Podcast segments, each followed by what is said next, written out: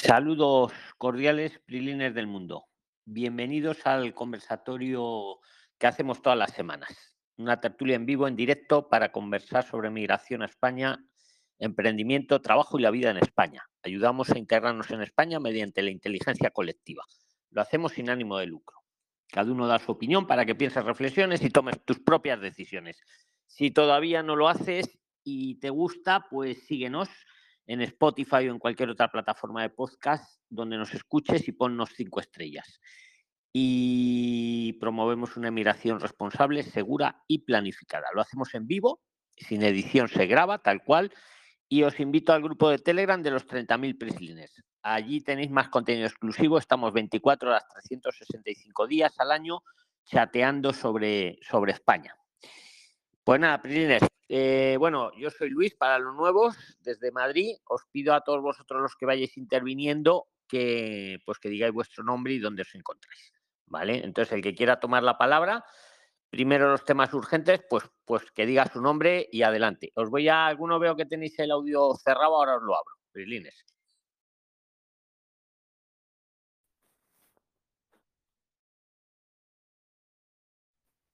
El que quiera comenzar puede hablar. Eh, don Luis, buenas noches. Buenas noches, amigo. Preséntate. Saludos cordiales. Eh, buenas noches, don Luis. Mi nombre es Dani, soy de Perú. Llevo ya seis meses en, España. Estoy haciendo una estancia de estudios. Y, bueno, quería, ya tengo aprobado todo. Ya ha salido mi estancia aprobada y quería agradecerles a todos los que, los que me han apoyado. Y, bueno, ay, quería comentarles que cuando me han dado mi, la hoja blanca, que es mi resguardo, me habían comentado que no salía, que no, no se podía trabajar. Yo estaba haciendo una estancia de estudios por una formación profesional de grado superior y, me pareció raro. Y luego, bueno, claro, luego le, le, expliqué a la señorita y después de haberle conversado, de haberle insistido varias veces, me dijo que iba a consultar y luego, menos mal, salió aprobada y me cambió la estancia de estudios me cambió la hoja y donde decía que sí permite trabajar. Enhorabuena, enhorabuena y menos mal que lo que vamos, que estabas bien informado, ¿verdad? Y lo luchaste, amigo. Sí, hay que lo mismo pasó con mi pareja, que también había sacado en Coslada y también le dieron el mismo papel y el mismo proceso. no parece que las, las personas que están encargadas no están de repente muy informadas y bueno, pasaba eso, ¿no? Entonces, pues, por eso es tan importante que le digáis cada uno, por lo menos a tres personas, pues que existimos, porque muchas veces nos toca evangelizar para nuestro propio interés, porque no es lo mismo que te salga ya la resolución como que te autoriza a trabajar a la que ya tienes derecho después de la modificación de agosto, que no y, te toque luego pedirlo, que también puedes, pero ya es tiempo al final y el tiempo es, es fundamental en estos procesos. Pues mm, si tienes alguna pregunta o algo aparte de este estupendo aporte, amigo, pues puedes hacerlo. Sí, señor Luis, soy Marlene, esposa de, Dani, solamente comentarles, bueno, más que todo eh, aconsejar al resto de compañeros, ¿no? Nosotros también nos hemos nutrido bastante aquí en el grupo, agradecemos a todos porque siguiendo todas esas pautas nosotros hemos hecho nosotros por nuestra propia cuenta eh, todos los procesos, ¿no? Desde sacar las citas, eh, toda la documentación. Entonces, siempre agradecidas, eh, agradecidos ambos con todos ustedes y hacer algunas recomendaciones, ¿no? Primero que nada, bueno, nosotros llegamos en el mes de agosto y a mediados de agosto. Nosotros, cuando llegamos, no encontramos vacantes, ya que eh, digamos, eh, estaba todo cerrado, eh, no había actividad, entonces yo recomendaría, bueno, es mi situación personal, yo recomendaría que lleguen como que la última semana de agosto o primera de septiembre, porque ahí siempre quedan vacantes, entonces se puede aprovechar de los centros públicos, ya que las formaciones particulares incluyen un gasto, es un presupuesto que se necesita. Ahora, para una FP superior, eh, lo que se paga es la matrícula de 400 euros mensuales, ¿no? Que eso es, eh, digamos, lo que se puede aprovechar en un centro público. Luego, eh, tener todo apostillado, tener todo a la mano. en el caso mío, como había comentado mi esposo, cuando yo fui a Coslada para la cita de las huellas, la señorita me dijo eh, de que no, autorizaba a trabajar, ¿no? Pero yo, eh, informada, como aquí en el grupo siempre nos informamos de esto, yo le insistí, le dije de que no, que yo estaba muy informada de que eso no era así y que el, grado superior corresponde el permiso a trabajar. Entonces ella me dijo que iba a consultar, hizo una llamada y me dijo que su compañero ahora no podía responderle, que mejor vean, venga al día siguiente y para ver si es que realmente podría ser. Y yo le dije que por favor, señorita, si es que no, eh, no me autoriza a trabajar, yo quisiera que por favor eh, deje en nada, o sea, yo prefiero que a mí no me tome las huellas y hasta encontrar otro lugar donde realmente hagan cumplir lo que es la normativa, ¿no? Que sí te corresponde el permiso de trabajo. Y me dijo, no te preocupes, yo te voy a llamar el día siguiente. Bueno, yo pensaba que no me iba a llamar, pero eh, yo le dije, igual yo vengo mañana de todas maneras. Y me llamó durante la mañana, eh, para esto yo ya estaba en camino hacia la comisaría de Coslada, entonces, eh, nada, decirle a los prixilines que no tengan miedo, porque es la normativa, nosotros estamos tratando de hacer las cosas bien, entonces cumplamos con todo y eso, nada más estar informados y también, como usted dice, señor Luis, evangelizar, ¿no? Muchas veces la administración de repente desconoce de, algunas cosas y nosotros también eh, conocer la norma y hacerle conocer también a las personas. Pues excelente aporte, Marlene y, tu marido. O sea, súper, súper importante lo que acabáis de, aportar para, porque es como un ejemplo a seguir, ¿vale? Efectivamente, hay que ir bien informados con la ley, con la ley, bien, que al final lo que manda es la ley, Lines. No os quedéis con lo que os diga eh, pues un funcionario, con todo mi respeto hacia ellos, pero a veces pues no están a la última a la última porque no les han dado la información. Entonces, vosotros que sois los más interesados, sois los que tenéis que tener el conocimiento para hacerlo valer, como os dice Marlene. Y, como felizmente hizo, siempre con educación, con respeto, como hacéis siempre. Y, nada más que daros la, enhorabuena, Marlene, tanto a ti como a tu, a tu marido. Os agradezco en nombre de todos el aporte, ¿vale? Es muy importante y muy esperanzador, Marlene. Sí, muchas gracias, Luis. Y siempre, disculpe, recomendar a todos los piscilines, si es posible, sacar siempre las citas eh, por anticipado, eh, ya que siempre tarda un poco, pero es posible, nosotros mismos podemos sacar las, las citas, ¿no? Entonces solamente insistir eh, que es posible, uno mismo las puede sacar las citas y también eh, ver bastante los tiempos, ya que a, veces podemos esperar a que nos den una respuesta y luego sacarla recién la cita. Entonces, ver todos esos detalles ¿no? que usted siempre nos aconseja aquí en el grupo. Pues muchísimas gracias nuevamente, Marlene. Pues un abrazo. El que quiera tomar la palabra, que diga su nombre claramente. Constanza, Constanza, Constanza. Eh, eh, tenéis que decir vuestro nombre, no el mío. Constanza. He oído Constanza. Constanza, Constanza tiene la palabra. Venga, adelante, Constanza, preséntate. Luis, Luis, ¿cómo estás? Mira, estoy en Bogotá, Colombia. Es que hay un familiar que tomó en arriendo un piso hace un año y quisiéramos saber si, si o sea, dicen que les, les han subido, ¿sí? El arriendo como el treinta y pico por ciento por el arriendo. Entonces quisiéramos saber en qué momento, o sea, cómo se sabe la subida del arriendo de cada piso, cómo se hace, o sea, si eso tiene un, una normativa, ¿cómo es? Luis, por favor. Venga, vale. A ver, le cedo. Ciérrate ahora el micro, Constanza, para que no se oigan Bueno, ok. Sí, luego vuelves a hablar si quieres, pero siempre tenemos que tener el, micro cerrado, es el que está hablando. ¿Vale? Yo también me lo cierro, todos nos lo cerramos. A ver, si alguno en el grupo le sabe responder a Constanza cómo va lo de la subida del, del arriendo del alquiler en España, pues la puede aportar y luego si quiere tiene la palabra para lo que quiera. Y si no, pues la respondo yo. Venga, si alguno, ella quiere saber que le han subido a su familiar un 30% el, el alquiler.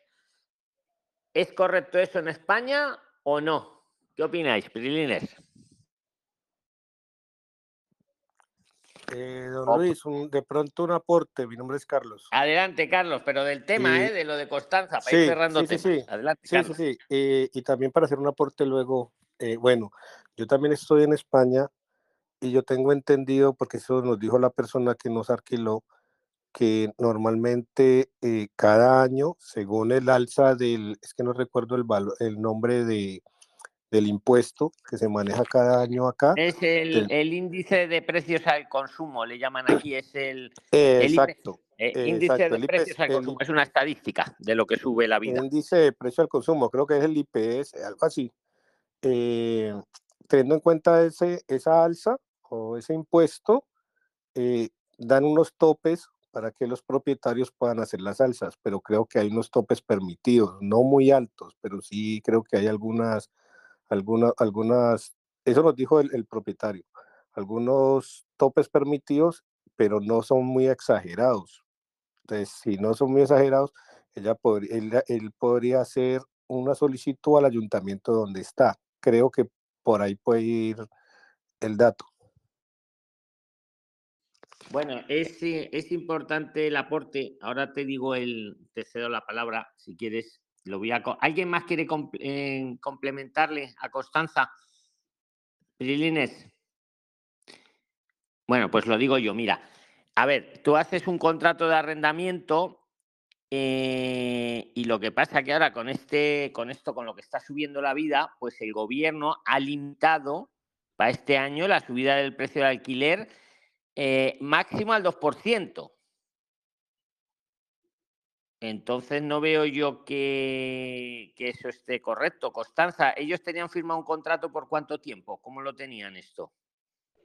Eh, o sea, hay una persona que arrendó la casa, pero le arrendaron a ellos un piso, o sea, son dos pisos. Entonces, eso está, digamos, alquilado por dos años. A ellos se los alquilaron por un año, pero entonces estaban subiendo mucho y que, que eso empezaba a subir desde marzo. ¿sí? Pero no decían que el 2%. ¿Dónde se puede averiguar esa parte? Eh, no, no, te, lo estoy te estoy leyendo yo ahora mismo la legislación. Límite de al 2% de la subida del alquiler, este, que estaba ya limitado el año anterior, se ha ampliado hasta finales de 2023. Antes ah. estaba vinculado, vinculado al IPC, pero vamos, el IPC tampoco ha sido en ningún momento del 30%, por suerte no hemos llegado a eso, pero, pero eh, eh, han sacado como una ley que le llaman plan de choque. Bueno, los nombres, es que a mí el gobierno este que tenemos no me gusta mucho, pero bueno, las leyes son las leyes. Total, que máximo te lo pueden subir, os lo pueden subir el 2%. 2%. Entonces, eso se puede impugnar perfectísimamente. No sé si alguien quiere aportar algo de esto o si quieres te leo eh, vamos, hicieron un. La han prorrogado hasta finales del 2023. Tal cual te lo digo. Ah, gracias. Pues eh, si tienes, entonces, ¿lo puedes leer lo que tienes ahí? ¿O no? Sí que lo puedo leer, lo que pasa es que a lo mejor es un poco aburrido, te lo pongo luego si quieres, pero bueno, yo te lo, te lo leo así por encima. El 29 de marzo, eh, pues el Consejo de Ministros aprobó lo que se llama el plan de choque, le llaman de respuesta a la guerra, a la guerra está de Ucrania, porque hicieron ahí muchas medidas, Total, que, lo que hace es que desvincula el precio de los alquileres del IPC, como el índice de precios al consumo, que es a lo que estaba vinculado, porque muchos contratos te dicen, bueno, pues el contrato es por tantos años y se irá subiendo eh, la renta según el IPC. Bueno, pues ¿qué ha pasado? Que el gobierno ha sacado una ley que durante su vigencia, que la han prorrogado ahora hasta finales del 2023, que te limita del, al 2% las subidas del alquiler, ¿vale? Hasta diciembre del 2023. Y entonces ahí está el tema. Primero lo habían hecho hasta diciembre del 2022 y luego lo han prorrogado hasta diciembre del 2023, en el año en el que nos encontramos ahora.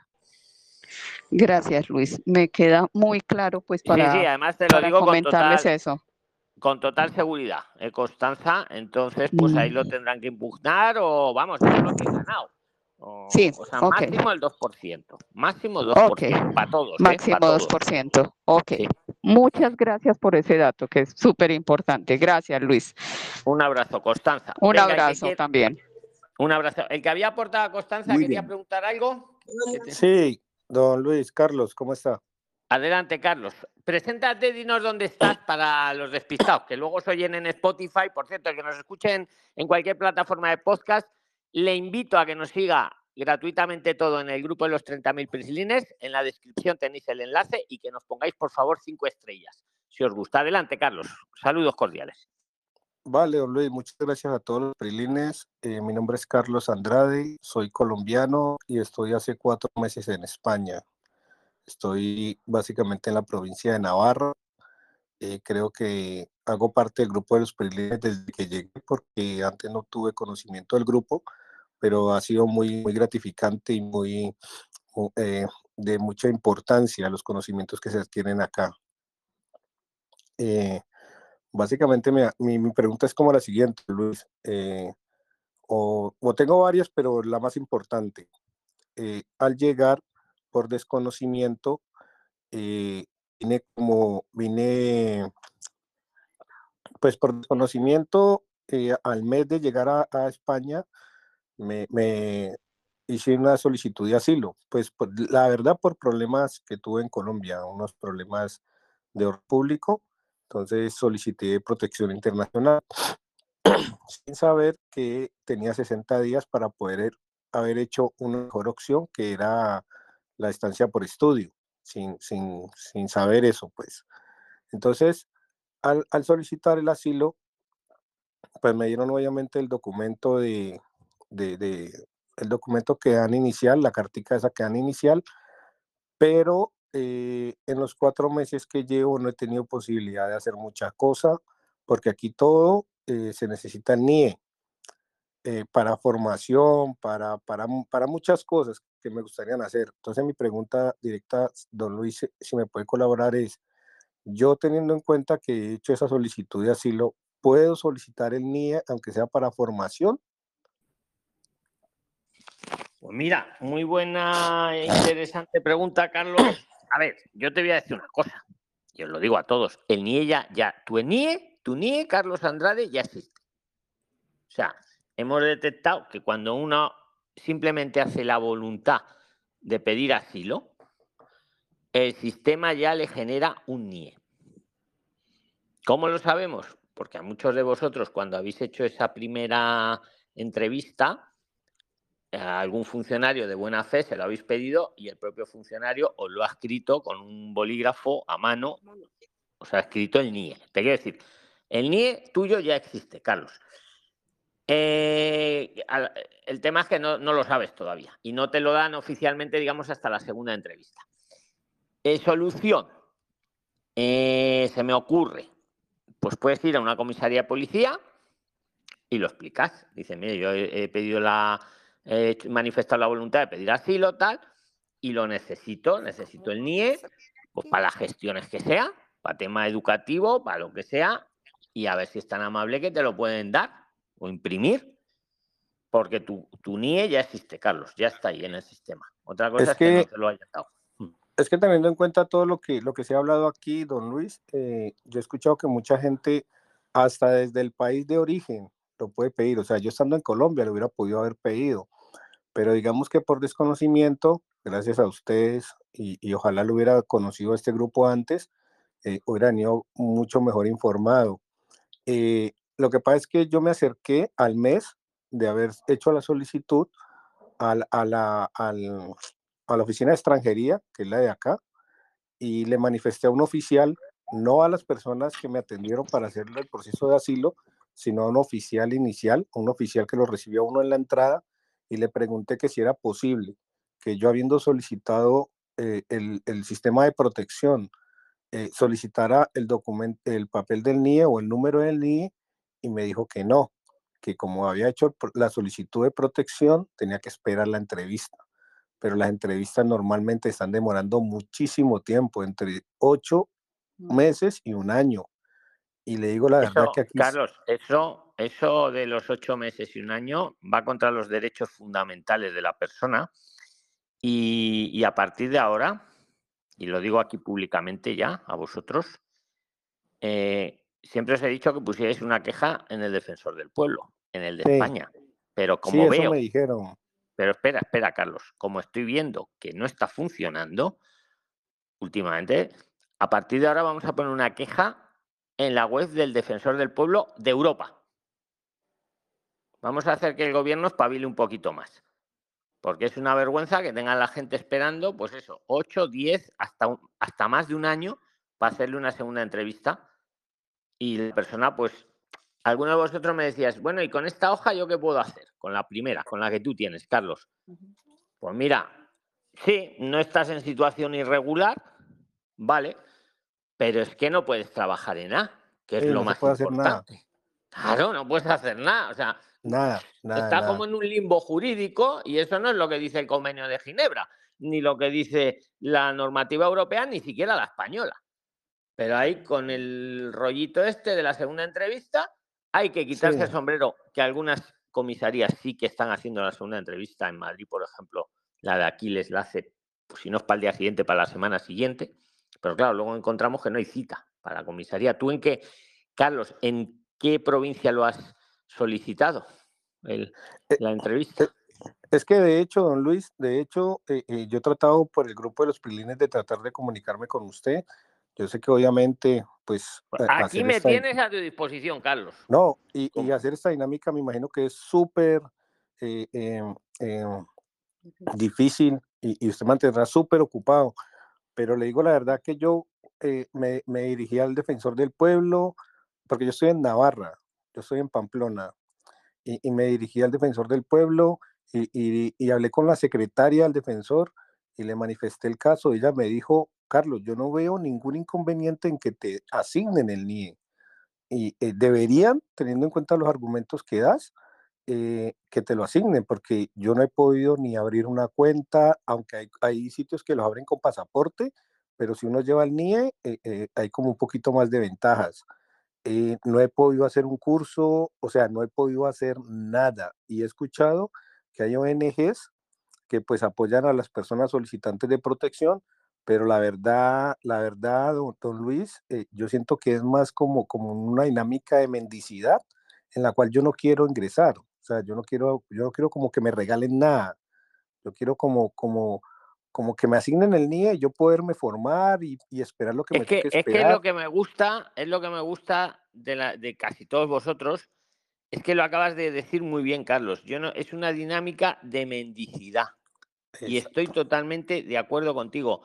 Vosotros habéis venido, venís, pues a aportar, a trabajar, a crear vuestro trabajo, no a que os tengan ahí estabulados, perdonadme la palabra, como hacen muchas ONGs que te tienen ahí con unos vales de comida en unos Sí. pisos que, que- Sí. tienen por toda España y no trabajes, ¿eh? Y no Sí, trabajes, que como trabajes no vuelves aquí. Sí, exacto. Es que de hecho, de hecho, eso es lo que le están vendiendo como, como a la gente de protección. Y, y yo también le quiero decir a los que, a los que piensan venirse, Prilines, eh, España no es un país que, que necesite gente vaga, con todo el respeto que me merecen todos. Yo, yo vine, me vine engañado, la verdad, me vine engañado, me- porque si yo supiera todo lo que, lo que sé ahora que estoy en Cuéntanos, los si puedes, Carlos, mm, aunque sea resumido, que te engañaron un poco, pues para que no pase a todos los que están ahora en directo y los que luego escuchen el, el audio en Spotify o en cualquier otra plataforma de podcast, que seguramente ayudarás a mucha gente a que no le engañen como a ti. ¿Qué ocurrió, Carlos? Eh, no, lo que pasa es que yo sí tuve un problema eh, por orden público. Yo vivía en el Cauca, en, en el departamento del Cauca, en Colombia, y pues tuve un problema de orden público. Pues a mí a mi familia nos amenazaron porque por, por cuestiones eh, eh, económicas eh, tuvimos la posibilidad de hacernos a un negocito y, y en Colombia pues digamos que tener un negocito es sinónimo de, de riqueza. Entonces eh, fuimos amenazados por la guerrilla, me, me quitaron la casa, me quitaron el carro, bueno, me quitaron mis cositas y, y una persona que estaba acá en España, un amigo, me dijo, hermano, véngase, véngase y, lo mejor que puede hacer es pedir asilo político. Les digo la verdad, eh, mi amigo al llegar acá a España, lo de un, lo de un, lo de un informe que usted hizo del falso amigo, eh, véanlo, véanlo porque es real. eh, eh, acá hay amigos que llegan y lo reciben y a la semana, como, como dice el dicho en Colombia, el muerto de tres días ya huele feo.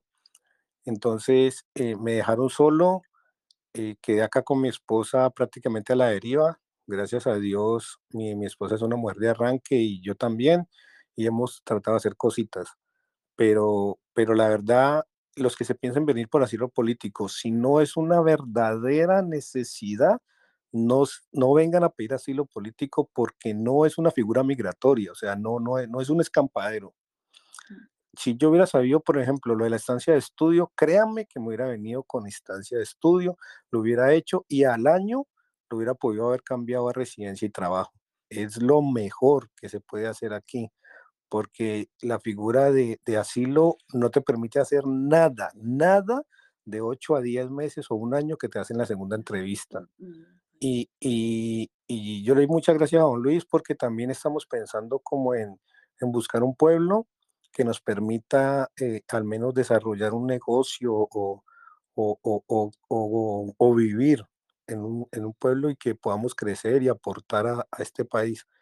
Pero la verdad, quisiera como, como una base jurídica, don Luis, que me permita ir con esa base jurídica y decirle a los de extranjería, vea, lo que pasa es que ya llevo tanto tiempo y necesito el NIE, no sé, para abrir una cuenta, para alquilar un piso, para, para estudiar, para, para alguna cosa, pero que haya una base jurídica que me permita decirlo.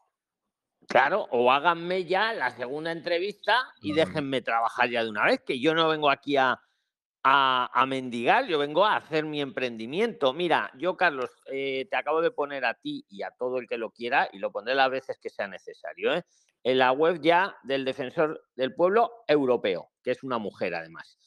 Eh, te viene la web en, español, en castellano, y es lo mismo, pero esto está a un nivel superior, porque, porque el gobierno sí que le tiene mucho miedo a Europa, porque al final los fondos europeos los manda Europa, los imprimen en Europa y nos los mandan para acá. Entonces, Vamos a ver si a la defensora eh, del pueblo europea le hacen más caso. Yo te invito, Carlos, cuando tengas tiempo, tranquilamente, lo escribes ahí, ahí tienes para poner tu queja, relatas todo lo que te está pasando y, estoy convencido, y estoy convencido que te llamarán para adelantarte esa entrevista, esa segunda entrevista que estás en tu derecho, estás en tu derecho y no a tener que estar esperando 8 o 10 meses o el tiempo que sea. Y es muy importante tu mensaje que acabas de dar, lo voy a, remarcar, lo has expresado de maravilla, es que incluso aunque uno tenga o amerite para el asilo por las circunstancias que le hayan pasado en su país, lamentables, y tiene derecho a él y a pedirlo, muchas veces hay que pensar la estrategia. Sabemos que el asilo no es una figura migratoria, pero es que, aunque no sea figura migratoria, y aunque yo tenga derecho a él, a veces me es más interesante hacerme una estancia de estudios y, bueno, y luego si quiero pido asilo. Fíjate lo que te digo, Carlos, porque tienes derecho a él a, solicitarlo. Pero por lo menos tener el comodín de la estancia de estudios para evitar eh, pues estas situaciones, porque efectivamente como el asilo no es una figura migratoria, eh, tú puedes pedir la estancia de estudios y, luego pedir el asilo, si tú piensas que ameritas a él y lo deseas para algo.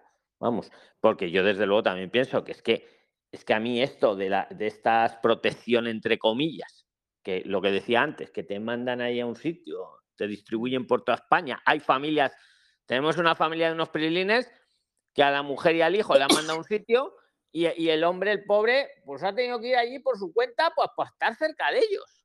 Pero es que no te dejan trabajar, no te dejan. Vamos, yo lo veo muy mal. ¿eh? Yo os invito Carlos, a ti en particular, que es el que lo ha puesto en la mesa, poner la queja en la web de la defensora europea. Lo tenéis, lo acabo de poner en el chat, ¿eh? pero os lo pondré las veces que siempre que ocurra algo. Y vamos a remover esto porque además va contra los derechos fundamentales. Porque una persona como Carlos y su mujer que han venido aquí a trabajar y es que no pueda trabajar, y encima que quieres un IE y lo tienen por ahí y no se lo dan. Y también te invito, Carlos, de buena fe, cuando, vaya, cuando tengas tiempo y puedas, ves a una comisaría, a ver si te lo pueden dar. Porque está en el sistema, ¿eh? Está en el sistema. Y no es ningún pecado que tengáis vuestro NIE. Es que es vuestro NIE para toda la vida. Yo no sé para qué lo esconden ahí, lo esconden. Y no te lo diga hasta dentro de 10 meses. Bueno, pues no sé qué, qué, qué instrucción hay por ahí, porque eso no es ninguna ley, tiene ahí una instrucción. Y sí, si pillas a un funcionario de buena fe, él te lo puede mirar y aunque sea decírtelo, escribírtelo en un papel. Porque no, y, es que, y es que, de hecho, don Luis, eh, digamos que las redes sociales se volvieron un 50-50 o, o, un 80-20, la verdad. Eh, digamos que estando aquí eh, he investigado lo de los pueblos y la verdad es que hay un, hay un, un centenar de información de lo de los pueblos de Repuebla o de lo de vivir en los pueblos y que los pueblos te dan y que te dan y es una mentira enorme. O sea, hay mucha gente saturó los pueblos con, con la información de que le regalan, de que le dan y cuando uno va al pueblo o llama al ayuntamiento, los ayuntamientos ya como que se asquian y dicen, no, es que aquí no estamos regalando nada. Tú no les dices, no, lo que pasa es que yo quiero eh, mirar si hay opción de, montar un negocio o de, o, de o de llegar al pueblo, vivir el pueblo y poder poder sí, de emprender. yo no voy a ir a que me regalen nada. yo voy a ir a montar mi tienda, mi emprendimiento, mi y, jamás la que hemos armado, ¿eh, Carlos? Jamás dijimos yo me acuerdo hace ya casi cuatro años con Susana, cuando pusimos en la mesa a repoblar España, hasta hoy jamás hemos dicho que en ningún pueblo te regalen nada. Jamás lo hemos dicho. Ahí están los más de mil vídeos que llevamos hechos, los podcasts, ahí está todo. jamás lo hemos dicho. Pero es cierto lo que dices, Carlos. Muchos nos han copiado, pero malamente. Buscando el click rate, buscando el sensacionalismo, buscando, que le vean el vídeo. Buscando los likes. España te paga por vivir en un pueblo. Eh, el pueblo de no sé dónde te paga. Y es mentira. O sea, lo falsean con tal de ganarse unas visitas, cosa que jamás hemos hecho los prilines. Hemos ido siempre con la verdad por delante, con lo bueno y lo malo. Lo falsean y lo que tú dices, saturan, saturan a los pobres alcaldes de muchos de esos pueblos que te quieren ayudar de buena fe, pero no te pueden regalar nada porque tampoco es que lo tengan para regalar. Pero lo he visto, me gusta que lo digas, Carlos, porque pasaron de criticarnos, de decirnos que era mentira, que España no había que repoblar, a apuntarse todos al carro de la repoblación, pero con mentiras. Sí, sí, Diciendo, no, te regalan, te pagan, te no sé qué, te dan casa gratis, te dan casa por un euro. ¿Pero eso qué es? Lo único que buscan son visitas. Eso es mentira, eh, don Luis, y, yo lo invito a que, por favor no desmaye e, en, la dinámica de información tan positiva, tan, tan, tan veraz, y que por favor eh, eh, la continúe, porque la verdad, la información que se maneja acá en los pelines, aunque muchos han tratado también de hacer negocio con, con, lo poco y nada que han aprendido, que de hecho es válido, pero, pero la información que ustedes manejan es, es muy veraz. Nosotros con mi esposa estuvimos visitando dos pueblos en los cuales ustedes fueron, que fue la del alcalde, que no recuerdo el nombre, la del alcalde de un pueblo. ¿Cómo se llamaba el pueblo? Espérate, es que hemos ido unos cuantos ya. y, la y, la del señor que, que tenía en el matadero de, de, de cerdos, el, el, señor que los acompañó nosotros estuvimos como en dos pueblos, creo, creo que se llamaban Numancia, Numancia, no, Numancia. Y a ese señor le habían saturado ya, le habían saturado. Era muy majo ese alcalde. Sí, sí, sí, sí, sí. Y, yo estuve como en dos pueblos y yo dije, no, lo que pasa es que yo hacía, hice, estoy, soy para el grupo de los Prilín. Y me dijo, ah, el de Luis. Entonces yo le dije, sí, el de Luis, ah, un señor muy majo. Y yo, sí, sí, muy atento el señor. Y decía, sí, pero es que aquí ha llamado gente a decir que nosotros estamos regalando casa. Y yo le dije, no, pues que eso es falso. Nosotros jamás dijimos, joder, es que ahí está el vídeo que hicimos con él y los que hemos hecho siempre, jamás hemos dicho que te regalen nada. Que la casa es mucho más barata, claro que sí, que, que, encuentras un alquiler, un arriendo de una casa a lo mejor de tres habitaciones, pues eso, lo, de siempre, la encuentras por 300 euros, cuando en una ciudad, por ese precio, te sacas una habitación solo. Total. Totalmente. Que te van a atender mucho mejor, claro que sí, Carlos, porque el alcalde, pues fíjate, te va a ayudar de, a nivel de papeleo, a nivel de. Vete a hablar con el alcalde de Madrid, a ver si te recibe, o con la de Barcelona. En cambio, el de un pueblo y tiene, por ejemplo, uno que quiere, que quiere emprender como tú, queréis hacer ahí un emprendimiento con tu mujer. El alcalde te hace el informe encantado y te lo firma, apoyando el emprendimiento. Ahora vete a hablar con el alcalde de Valencia, a ver si te hace lo mismo. ese es el mensaje que os, quisimos dar siempre. Y es que es, correcto. Pero de ahí a que te regalen, Eso, Luis. Entonces, digamos que como para terminar, porque creo que hay muchos compañeros que también querrán aportar y, y, hacer sus preguntas.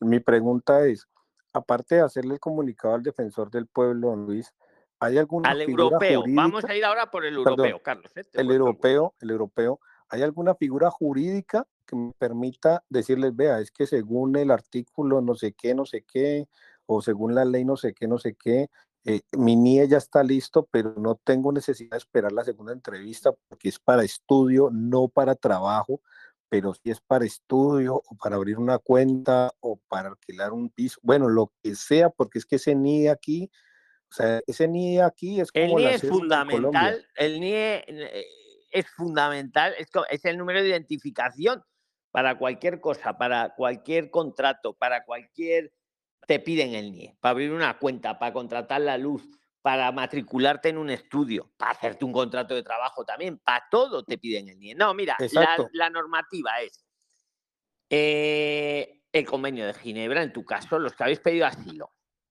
y os, os, dejan la entrevista para más, para todo ese tiempo, para 8 o 10 meses, eso va contra el convenio de Ginebra, va contra los derechos humanos no puedes tener a una persona impidiéndole su derecho a trabajar durante todo ese tiempo. Entonces sería, yo lo veo el convenio de Ginebra, que España lo firmó y se comprometió a cumplirlo en 1950 y tantos. Luego te lo pongo también ahí en el grupo, si no está ya en la sección de documentos. Ese es el instrumento jurídico. Eso es lo que le tienes que decir a la defensora del pueblo europea. Oiga, que yo venía a España a pedir asilo tal, tal, tal, por lo que sea, y a mí hasta dentro de 8 o 10 meses no me dan la segunda entrevista, no me dan ni siquiera el NIE, que es un número de identificación, no es nada, o sea, para mí es muchísimo, para el Estado español no es nada, de hecho ya lo tienen, y ese es el instrumento jurídico que yo veo, o sea, el convenio de Ginebra, que es en lo que, en, lo que se basa toda la figura de, de protección internacional y asilo, se basa en eso. España lo firmó, se comprometió a cumplirlo y eso de tener a las personas ahí, insisto, con ONG o sin ONG, o sea, tu caso, tú no estás, nadie te está, pero es que tampoco a la de la ONG, le puedes tener a una persona para que su segunda entrevista sea dentro de 10 meses. Es que eso no tiene recibo. Lo que pasa es que, claro, si nosotros no lo decimos, ¿quién lo va a decir? Nadie, claro. Esto se tapa ahí y miran para otro lado. No, no. Vamos a decirlo a la defensora del pueblo de Europa el defensor del pueblo de España, el anterior era muy bueno, hizo muchas cosas, muchas mm, por vosotros, hizo muchísimas cosas.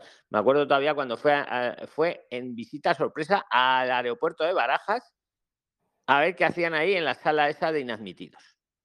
Les hizo una inspección sorpresa. Y levantó acta y vamos que espabilaron ahí en Barajas. Cambiaron el defensor del pueblo y el, este que hay nuevo yo creo que hace, que hace menos, ¿eh? me da la sensación. Y por eso vamos a ir a la europea. Y ya está. Y no pasa nada. Es lo mismo. Se pone por la web, se pone y vamos a, arreglar esto, hombre. Y Carlos, yo aparte en paralelo, o sea, es el convenio Ginebra, ¿vale? Que firma España.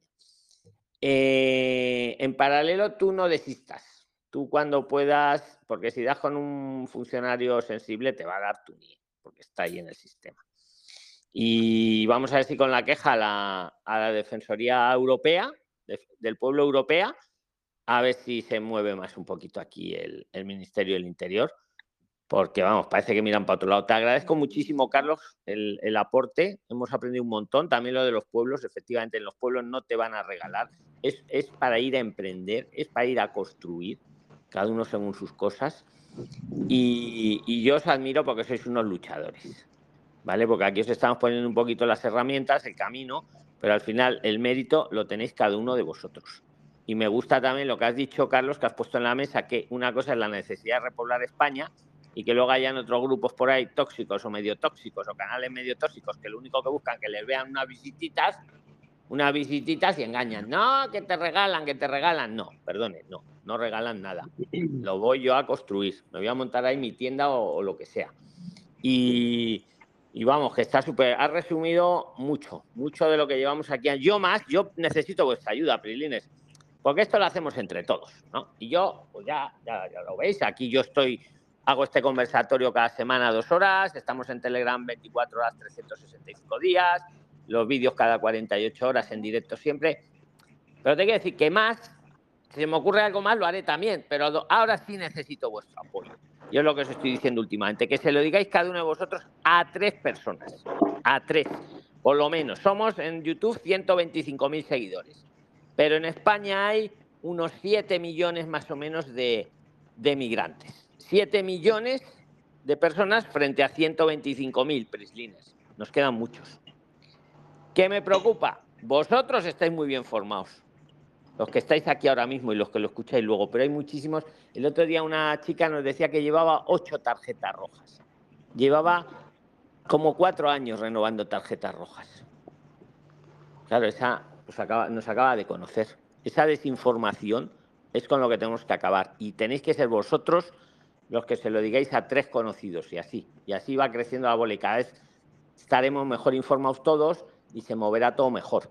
Y es por vosotros y para vosotros.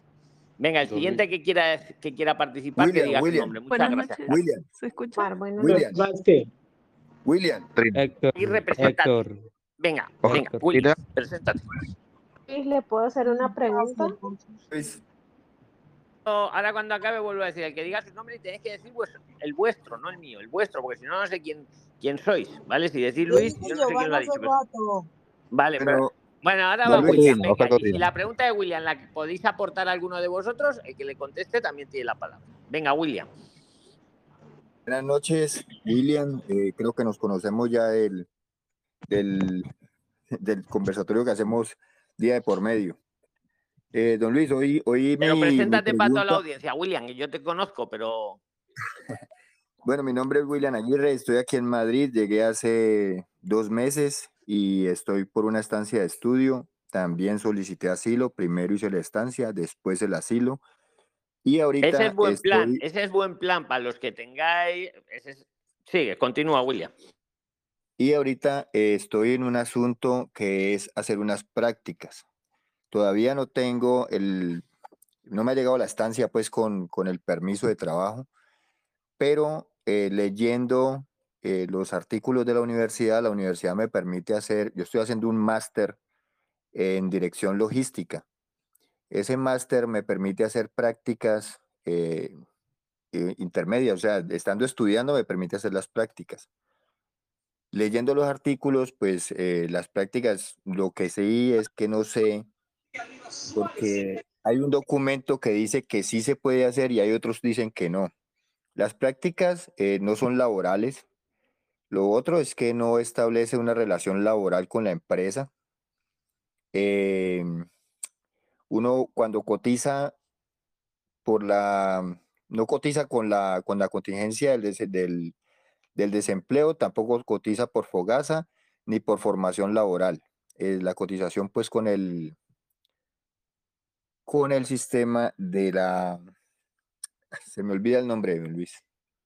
Bueno, no te preocupes. sí, mira, yo te lo resumo social. fácil. Sí, mira, si las prácticas son laborales, laboral, de laboral, trabajar, prácticas laborales no la puede hacer uno si no tiene el permiso para laboral, el permiso de trabajo. Si son no laborales, no laborales sí puede porque está estudiando. Claro, la diferencia es que con las prácticas laborales te pagan un salario, un sueldo, un convenio, lo que sea, y con las no laborales, no, porque eres un estudiante que en vez de estar escuchando al profesor con la pizarra o por Zoom, está ya, digamos, viendo el día a día del trabajo, pero no está cobrando, no, no está trabajando, está aprendiendo a trabajar, no está trabajando. Entonces son no laborales, esas sí las puedes hacer, aunque no tengas, Listo, eh, yo- vamos, hasta estando irregular las podrías hacer.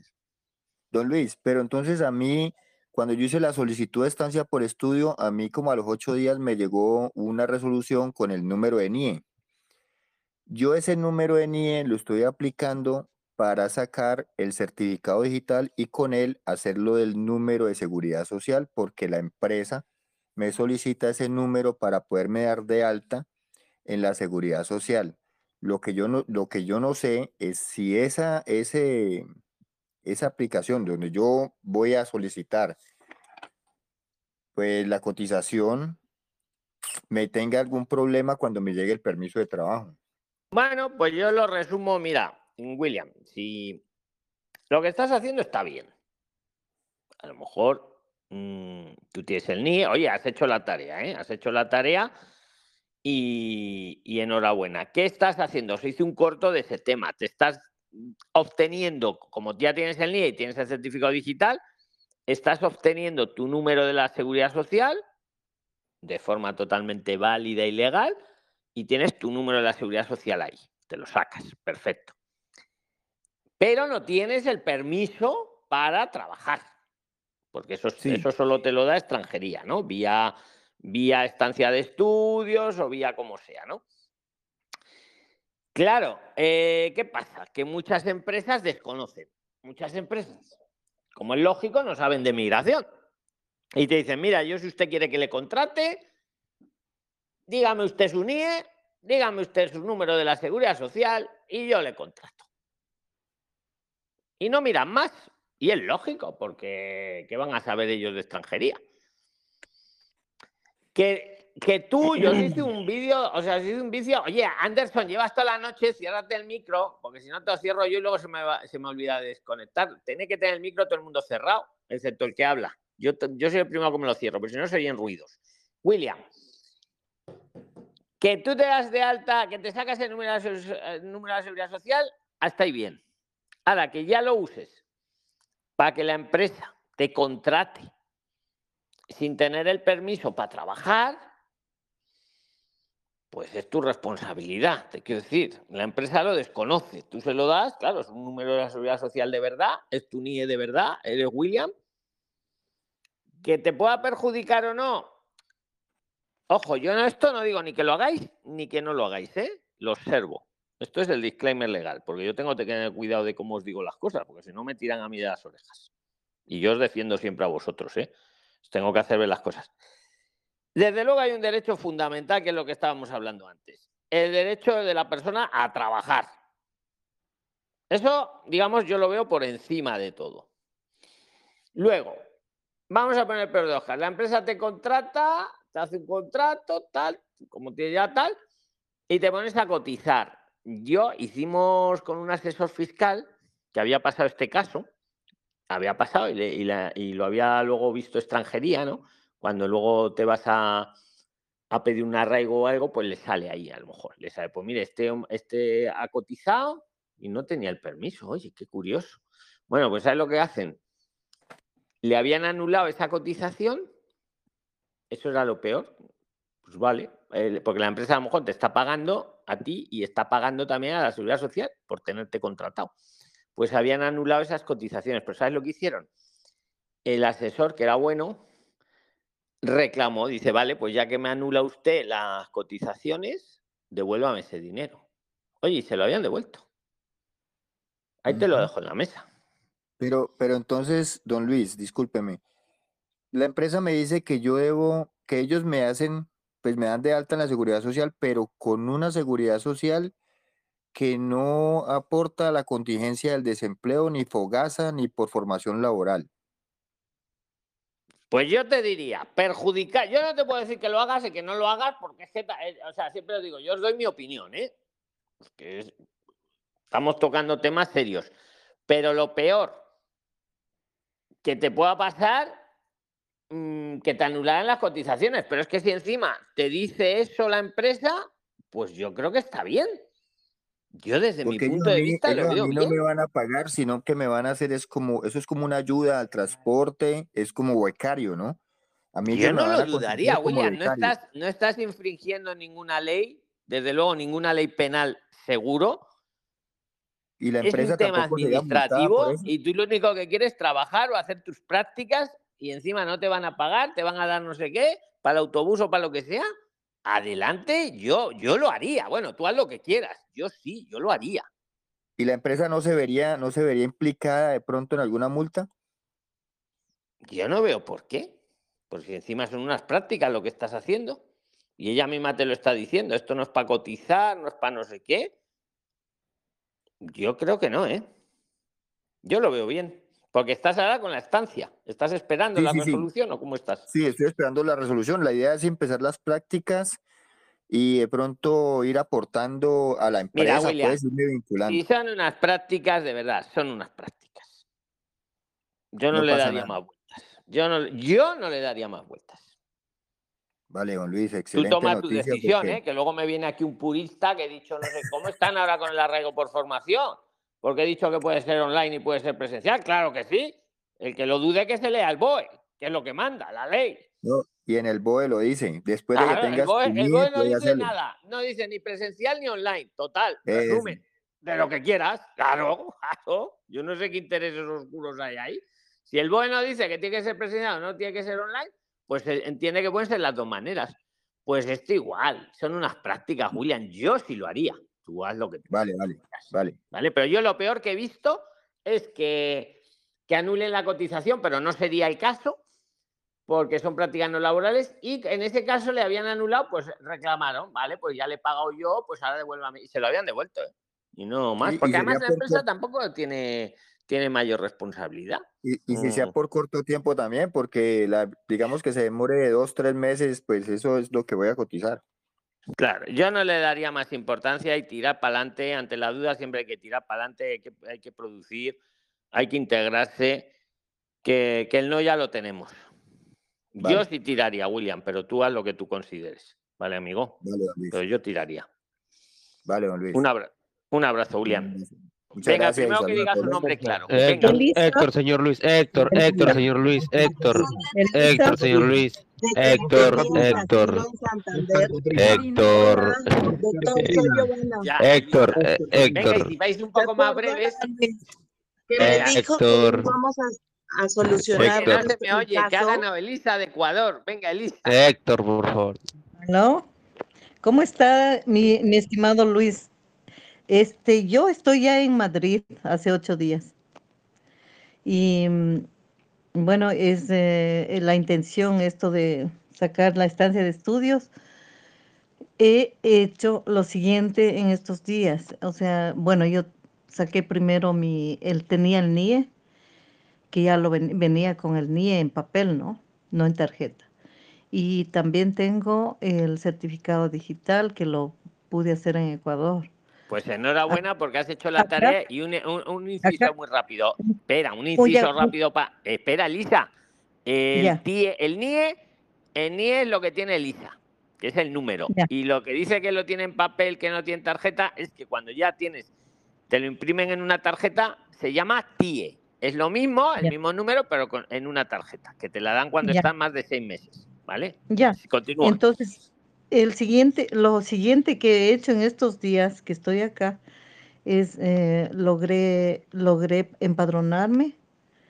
Este, estoy empadronada en Madrid y logré abrir una cuenta eh, eh, en el banco. Estoy ya con una cuenta en el banco y, y de aquí, ¿cuál es lo siguiente que tengo que hacer? Es decir, buscar una, un- una universidad, porque yo por mí quisiera hacer un posgrado, porque sí tengo título profesional que vengo apostillado, tengo apostill- traje apostillado certificado de antecedentes. Un, se- un segundo, Elisa, un segundo. Mira, la vais a responder vosotros y luego el que tenga la respuesta le cedo la palabra. ¿Vale? ¿Os parece así? O sea, lo digo para que estéis atentos a la pregunta de Elisa. Entonces ahora el que la responda tiene Porque- luego la palabra y así. Venga, porque Elisa, yo no-. Porque yo es- eh, pienso que estoy haciendo las cosas en orden y en el tiempo previsto. Tengo toda la documentación que traje de Ecuador apostillado. Y, y entonces lo, yo lo que quiero es avanzar, pero en esta época no sé en qué, mm, bueno, en, quisiera hacer un posgrado o una carrera que me permita sacar esta estancia de estudios. Estoy investigando, averiguando en internet, pero no logro eh, ubicar lo que la carrera que me que se me sería posible, porque por mí sería conveniente.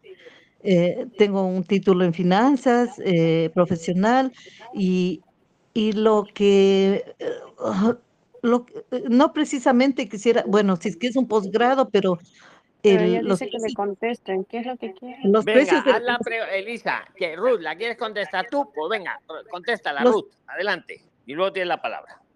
Ya. Entonces, Aló, ¿cuál es?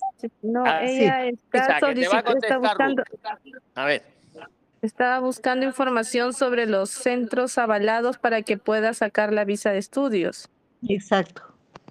Este, eso lo encuentras en la página de que, que dio el señor Luis. Hay una página en la que dio todos los centros avalados para poder sacar la estancia por estudios. Incluso el link está en uno de los videos. Sabes que yo he buscado, he buscado, me he pasado buscando todos estos días y no encuentro. Y Y, si es que pero tienes que mandar todos por correo. Por ejemplo, la Universidad este, Rey Juan Carlos II, esta te contesta solo por correos. Tú envías la solicitud del curso que tú quieres llevar, todos los que están ahí, pero, ya empezaron las matrículas en septiembre, si no me equivoco. pero por ejemplo, si por último tengo que seguir algo de idiomas, inglés o lo que sea, porque yo tengo ya un, un grado B de inglés. Entonces, si de Pero los de centro de idiomas son solo las avaladas, las EOI. He visto que esos son las únicas que dan porque mi esposo intentó sacarlo mediante un centro particular y no le dieron. O sea, tenía que estar avalado por el Estado. Las, los centros oficiales de idiomas son los únicos que te pueden servir para poder sacar la estancia de estudio. y, ya, ¿y cómo consigo? O sea, porque si estoy buscando en, la- en las universidades, la autónoma, la, algunas universidades de acá de Madrid, pero veo que tienen unos precios bastante altos, o por ejemplo, Sí, posgrados. las maestrías son muy altas. En las que te puedo decir que son más cómodas son las, los centros de idioma, que son las EOI, ¿no? Las, cada comunidad tiene su centro de idioma. Hay, no, tú estás en los Ecuador, centros de ¿verdad? idiomas, ¿en qué ruta, en Estoy qué en Ma- precio puede en oscilar? Madrid. Más o menos. En la comunidad, por ejemplo, acá en Fuenlabrada creo que estaba, ¿cuánto? No? Eh, en Fuenlabrada creo que está la matrícula, Todo el curso 1200. 1.200 euros todo el curso.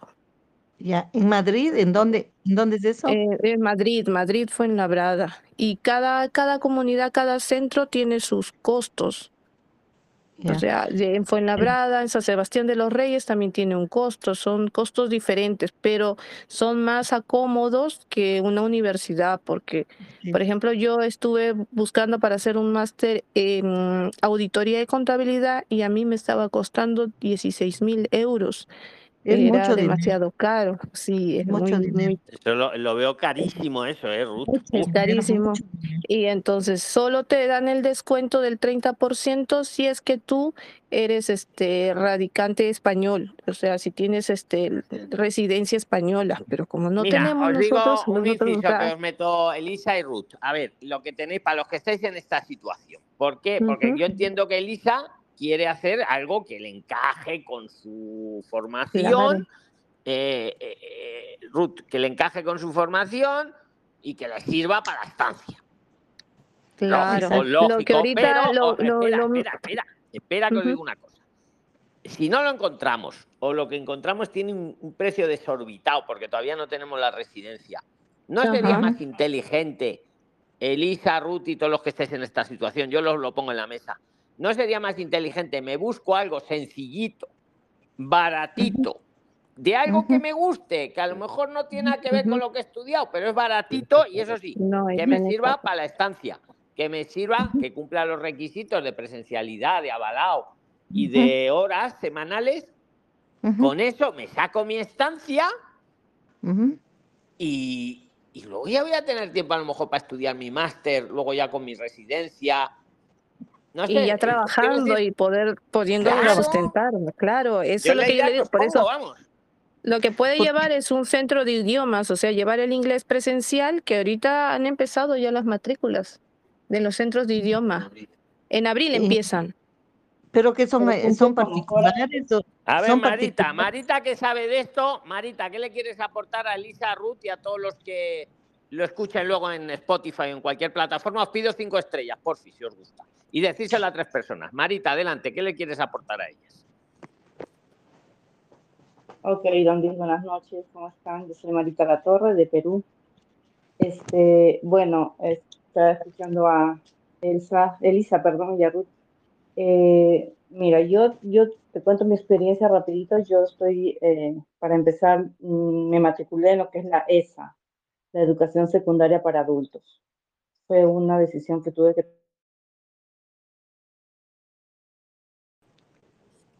Marita. Se apagó el micrófono. Se ha apagado el micro de Marita. Tomás, no sé.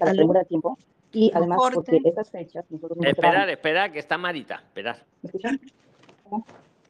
A ver. ¿Escuchan? Sí, escuchando. continúa Marita. Los demás nos silenciamos. Elisa y yo incluido y todos nos silenciamos, excepto Marita, para que se la oiga bien. Ok. Este, entonces, em, porque las fechas, o mejor ¿Qué dicho, te no hay, eh, no estamos en proceso de. Hola. Te escuchamos un poquito mal, Marita, pero te ¿Sí me escuchamos. Sigue. Ya, ok. Este, bueno, el proceso, los procesos de admisión ahorita todavía no han iniciado, tanto para las universidades como para los, las formaciones profesionales, ¿no? Estas eh, inician en el mes de mayo. Entonces, eh, ahorita está un poco difícil conseguir lo que es un centro de estudios avalado, ¿no? Es por ese motivo que yo también mm, me presenté y presenté la solicitud de estancia con la educación secundaria para adultos que bueno, es un curso gratuito, ¿no? Eh, me toma o bien en la mañana o en la tarde. Eh, la carga horaria es de 20 horas a la semana, lo requ- el requisito, ¿no? Y es presencial. Es gratuita, he pagado mm, 10 euros por la matrícula y bueno, este, voy a empezar clases y con eso pues voy a, a, eh, lograr la estancia de estudios, ¿no? Es que está excelente, Entonces, Marita, por eso, por eso te he cedido la palabra, porque no es lo mismo pagar 16.000 euros que pagar 1.200 euros, que pagar 40 o 10 euros como has pagado tú. Es que es de libro. Marita a lo mejor tiene un nivel cultural elevado, pero oye, se matricula en la ESA, va a aprender de cultura española muy bien, ya no tendrá que hacer el examen para la nacionalidad. Y luego a lo mejor si ella quiere estudiar un máster de no sé qué, ya tendrá tiempo para hacerlo. A precio barato. Exactamente. No sé, esa es la idea. Y Marita lo está haciendo. Por eso le he cedido la palabra. Si quieres añadir algo más, Marita, porque eh, ahí está. Perdón, te interrumpo. Perdón, te Elisa, toma ejemplo de Marita y, y Perdón, te interrumpo. no esta partecita última, por favor, no entendí. Es, dice esa en una esa, ¿cómo, cómo, no entendí esa parte? es la, esa es la educación secundaria para adultos. Es una formación oficial. Eh, ¿Puedo encontrar No acá en Madrid? Por supuesto, hay en toda España. ¿Nos en repites, por favor, en cuándo cada son las matrículas para Esta la ESA, por favor? es- esta información repítenos bien, por favor. Mira, la, Esta la información la llevamos repitiendo un montón de vídeos, en el, Ponéis estudiar gratis en en España, en también. YouTube, en Google. Ahí tenéis los vídeos. Estudiar gratis. España, Priline, estudiar gratis. Priline, estudiar gratis. Priline, estudiar Ya. gratis. Ahí tenéis la información. Marita lo ha aplicado y muchos de vosotros lo han aplicado. Mirta Eso está ya con su residencia y se hizo su ESA. Y, y- Ya. y- y ya está, ya modificado a residencia y trabajo. Se- señor Luis, disculpe, pero eso es siempre estando aquí en España. Pero este, eh, según Pero es que entendí, Elisa Elisa, está en ella está. España. Elisa está No. en España. Yo, yo Ah, llegué sí. hace ocho días. Está en Llegué hace España. ocho días. Ella Está si está en tardando España. en ir al ayuntamiento a preguntar por el CEPA y que le informen Entonces de la ESA. puede ya. ¿Dónde lo- Elisa, palabras clave, esto se queda grabado, luego lo escucháis. Los que estéis en Ya. esta situación, vais al ayuntamiento de donde estéis, preguntáis por el CEPA. ¿Qué es el CEPA? Centro de Estudios para Adultos, CEPA. Ayuntamiento, Ya. CEPA. Y ahí le preguntáis por la ESA, ESA, Educación Secundaria Adultos. Ya, Y perfecto. ese es el camino, ese es el camino. Entonces por ahí empiezo ma- hoy, mañana mismo. Mañana mismo voy por allá. Porque Marita yo ya lo hizo tengo de libro, Marita lo hizo de libro y su hijo Claro, también. estando aquí ya lo puedes hacer ya. Ok, ok. Muchas gracias, gracias. O sea, estaba sin saber qué paso dar porque me enredé con esto del posgrado y todo y veo que están tan El caros. y posgrado no- ya lo haces luego, cuando ya tengas la residencia, haces el posgrado a precio europeo. Porque, porque efectivamente con el pasaporte, o sea, os cobran más caro. Ser, Así es. ser astutos. Así es, así es, así es. Bueno, Luis, perfecto, muchas gracias. Estoy, estoy ya para, mañana lunes mismo voy para allá. Pues venga, perfecto. Y que sirva de ejemplo para muchos. Ruth, tú aportaste, ¿querías preguntar algo o algo? ¿O Sí, paso señor a- Venga, tienes la palabra, tienes la palabra. A ver, le, le paso con mi esposo que él necesita hacerle unas preguntas. Bueno, la más importante, que si no luego no da tiempo a todos. Llevamos ¿Qué una hora y nos queda otra. Venga, adelante. ¿Qué tal, de Luis? ¿Qué tal, don Luis? Bu- Buenas noches. Sí, básicamente quería hacer una... ¿Cuál, una- cuál una es tu nombre, amigo? ¿Cuál es tu nombre? Humberto. Adelante. Sí, ¿qué tal? Buenas noches, don Luis. Eh, mire, básicamente para entrar en, en contexto, mire, yo he venido hace ya un año eh, por estancia de estudio. Yo estoy, yo estoy estudiando actualmente, estaba estudiando el máster de Ingeniería de Telecomunicaciones. Ya, entonces ya tengo más o menos seis meses que estoy trabajando como becario. Ya, entonces, este, ahora este mes de febrero, a finales de febrero se me va a vencer mi, mi permiso de estancia. Entonces, este, necesito yo renovarlo, ¿no? Pero por temas económicos no voy a poder Bueno. continuar con, con el máster. Entonces estaba viendo que había una opción con respecto al CEPE, que cursos del CEPE. Entonces mi pregunta era básicamente, ¿yo puedo optar por, por matricularme en el curso del CEPE y poder con eso presentar para poder renovar mi estancia nuevamente? Vamos, muy, muy interesante porque has abierto otro melón que también estamos innovando en eso de los melones estos del CEPE. A ver, vamos a diferenciar, porque llevas un año estudiando, ¿verdad? Correcto, sí, correcto. Un año estudiando. Eh, yo más que ahora, más que renovar, yo modificaría. ¿Cuál es la diferencia entre renovar y modificar? Renovar quiere decir que yo llevo un año estudiando y quiero otro año más para seguir estudiando, que a su vez me permite trabajar mis 30 horas. Pero si modifico, en agosto salió la super reforma esta buena, te permite, antiguamente había que estar tres años renovando, renovando, renovando, estudiando, estudiando, estudiando, pero con la nueva modificación solo un año. Entonces, si tú ya llevas un año estudiando, yo creo que lo inteligente ya sería modificar, que es cambiar, modifico a residencia y trabajo. Y ya me olvido del estudio. Si no quiero, ya no estudio más. Y si quiero, estudio, pero porque quiero estudiar, no como figura migratoria. Entonces, yo lo que haría sería modificar. ¿Cuál es el fallo, entre comillas? Que para renovar te piden, si no has culminado el estudio, te piden por lo menos un certificado de aprovechamiento de ese máster o lo que esté cada uno estudiando. No es necesario el diploma, por así decirlo. Para modificar, sí que tienes que tener culminado lo que has venido a estudiar. Y ahí es donde veo yo el máster cuan- cuando acaba. No acaba ahora, ¿no? No, está, son dos años y medio el, para esa es la trampa que hablamos, muy buena pregunta, es la trampa que hablamos del estudiante, la trampa del estudiante. Nos metemos, que mira, a nuestra amiga Elisa igual la hemos ah, salvado de eso también, sin darse cuenta, porque si ahora te metes en un máster de dos años y medio, Elisa, aparte de que me cobre 15.000 euros o, o 1.000, que me parece carísimo todo eso, me agarra dos años y medio como tenemos ahora el marido de ruta, hay dos años y medio sin poder modificar. Dos años y medio a estudiar, agarrado ahí. En cambio, si me hago una ESA, como tengo además un nivel cultural, la ESA dura dos años, pero te hacen un examen. Si tienes un nivel cultural, te la comprimen en un año. Me hago una ESA, la culmino y ya con eso modifico a residencia y trabajo. Y luego ya si quiero me hago el máster o no me lo hago, pero ya yo tengo mi permiso de residencia y trabajo en España sin necesidad de estudiar. Eh, en tu caso es más delicado. El plan es el que has dicho. Para eso lo pusimos en la mesa. Si no tienes ahora suficiente, efectivamente, para el máster, o no te gusta el máster, o no quieres pagar el máster, esa es la clave. Tú ahora ya tienes tu permiso de residencia. Por lo tanto, te puedes apuntar al SEPE a los cursos del CEPE, mejor dicho. Entonces, ¿cuál es eh, la táctica? Te toca renovar, no modificar, porque no has culminado el máster, pero sí te Correcto. pueden hacer una carta, una carta de aprovechamiento de los 10 meses que lleves. Esto lo podéis hacer cuando ya lleváis 10 meses, ¿eh? No es necesario esperar al año.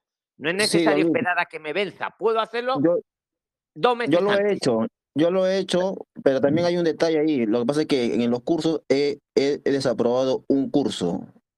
No sé si eso todavía sea un Pues impedimento. ese, eso, bueno, no sé cómo lo verán los de extranjería o lo que necesitas es una carta de buen aprovechamiento de lo que llevas estudiado. ¿Qué pasa? Que esa carta, para modificar, no sería suficiente, pienso yo.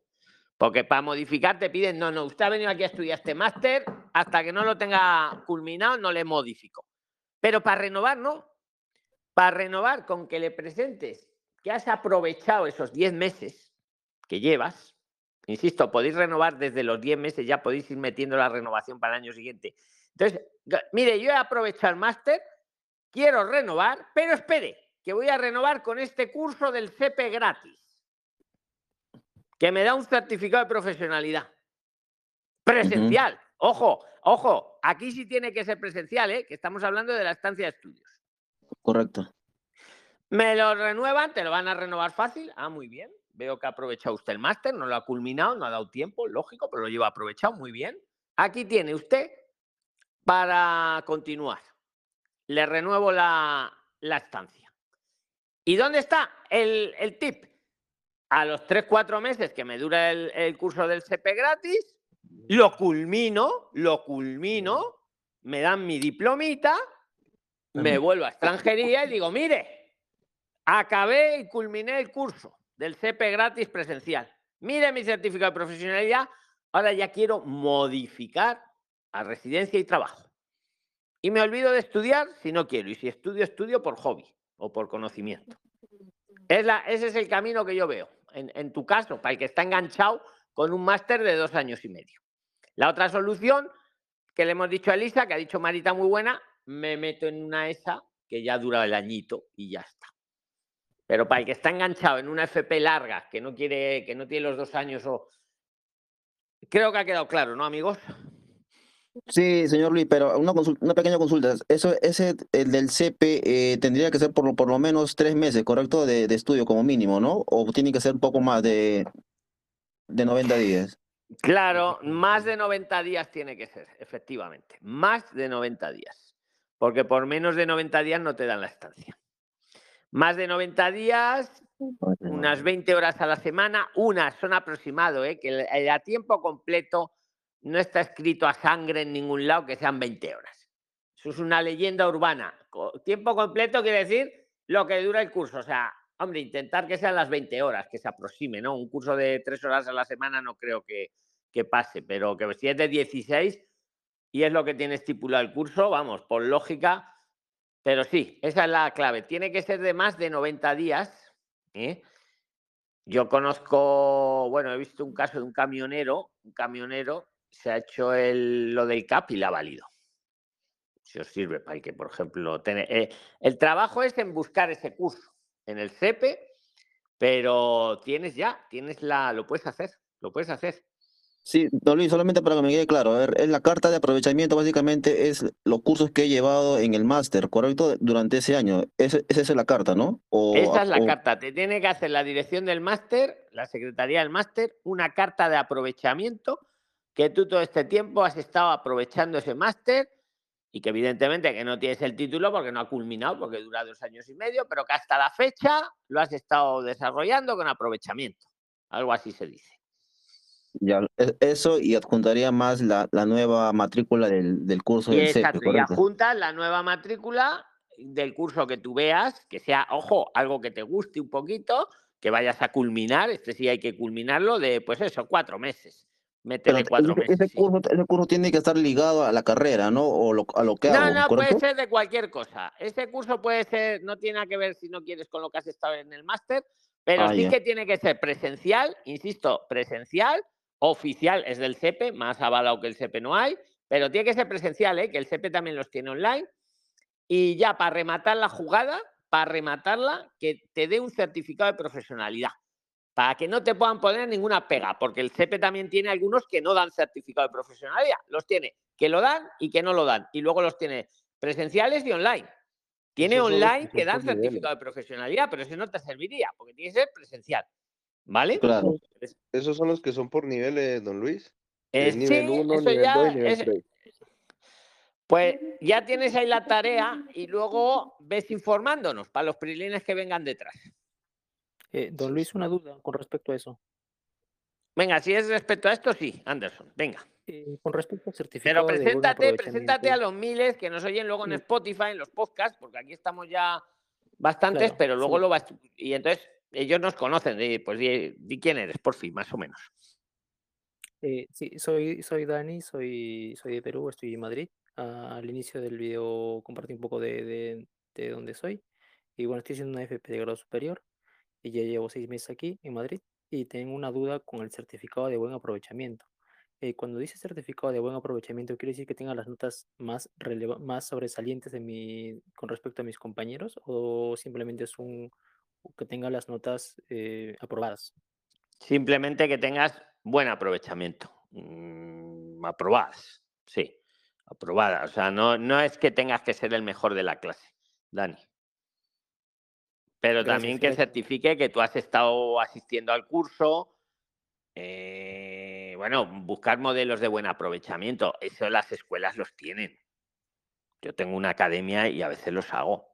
Pues que fulanito de tal, con NIE o pasaporte tal, ha estado asistiendo a las clases con buen desempeño y buen aprovechamiento, patatín patatero.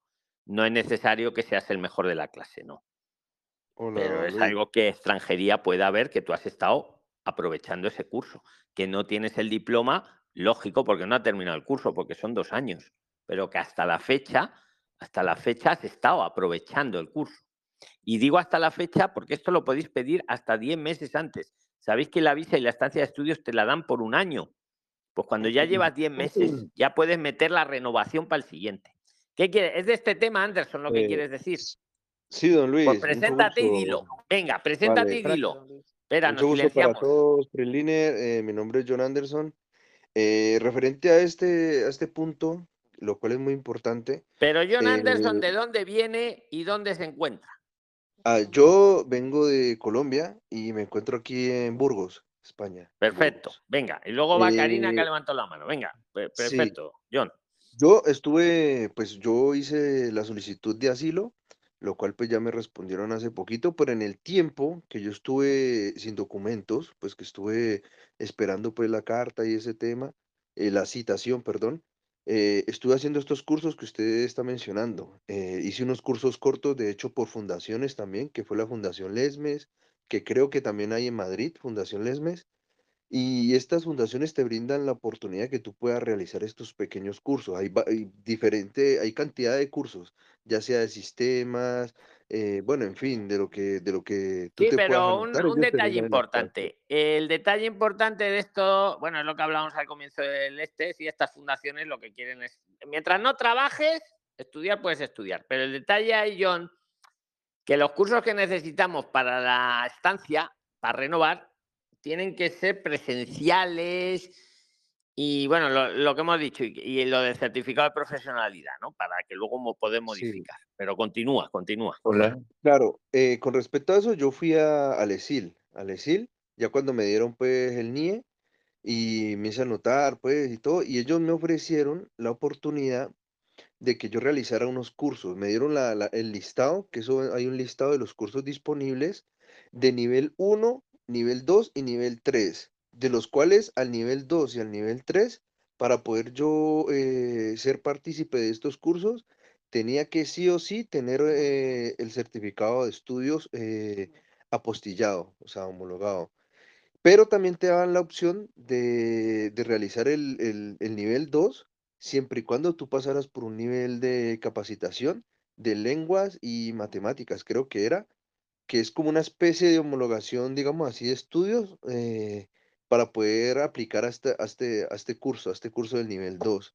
Y ya con ese ya te dan el certificado de, profe- de profesionalidad y te sirve para entrar en, en una empresa, la cual eh, muy provechoso porque te dan tanto práctica como teórica. Entonces, Es es, es correcto, John. eh, y no, y está bien que lo pongas en la mesa, es correcto, porque muchos preguntáis que el, el- el curso que para el certificado de profesionalidad, por ejemplo, el caso que estamos planteando, no puede ser de nivel 1, de nivel 2 o de nivel 3. Los tres me valdrían. Otra cosa es que para el nivel 2 y para el nivel 3 me exijan estudios previos con las correspondientes homologaciones o apostillados, ¿vale? Pero para el nivel 1 no. Y si el del nivel 1 es eh, presencial, es de más de tres meses y me cumple las horas semanales pues me vale, me vale perfectamente para renovar la estancia y para luego, cuando lo culmine, modificar. Sí, eso, Efectivamente, eso muy me, interesante, John. eso Ahora vas. Karina, espera que acabe John.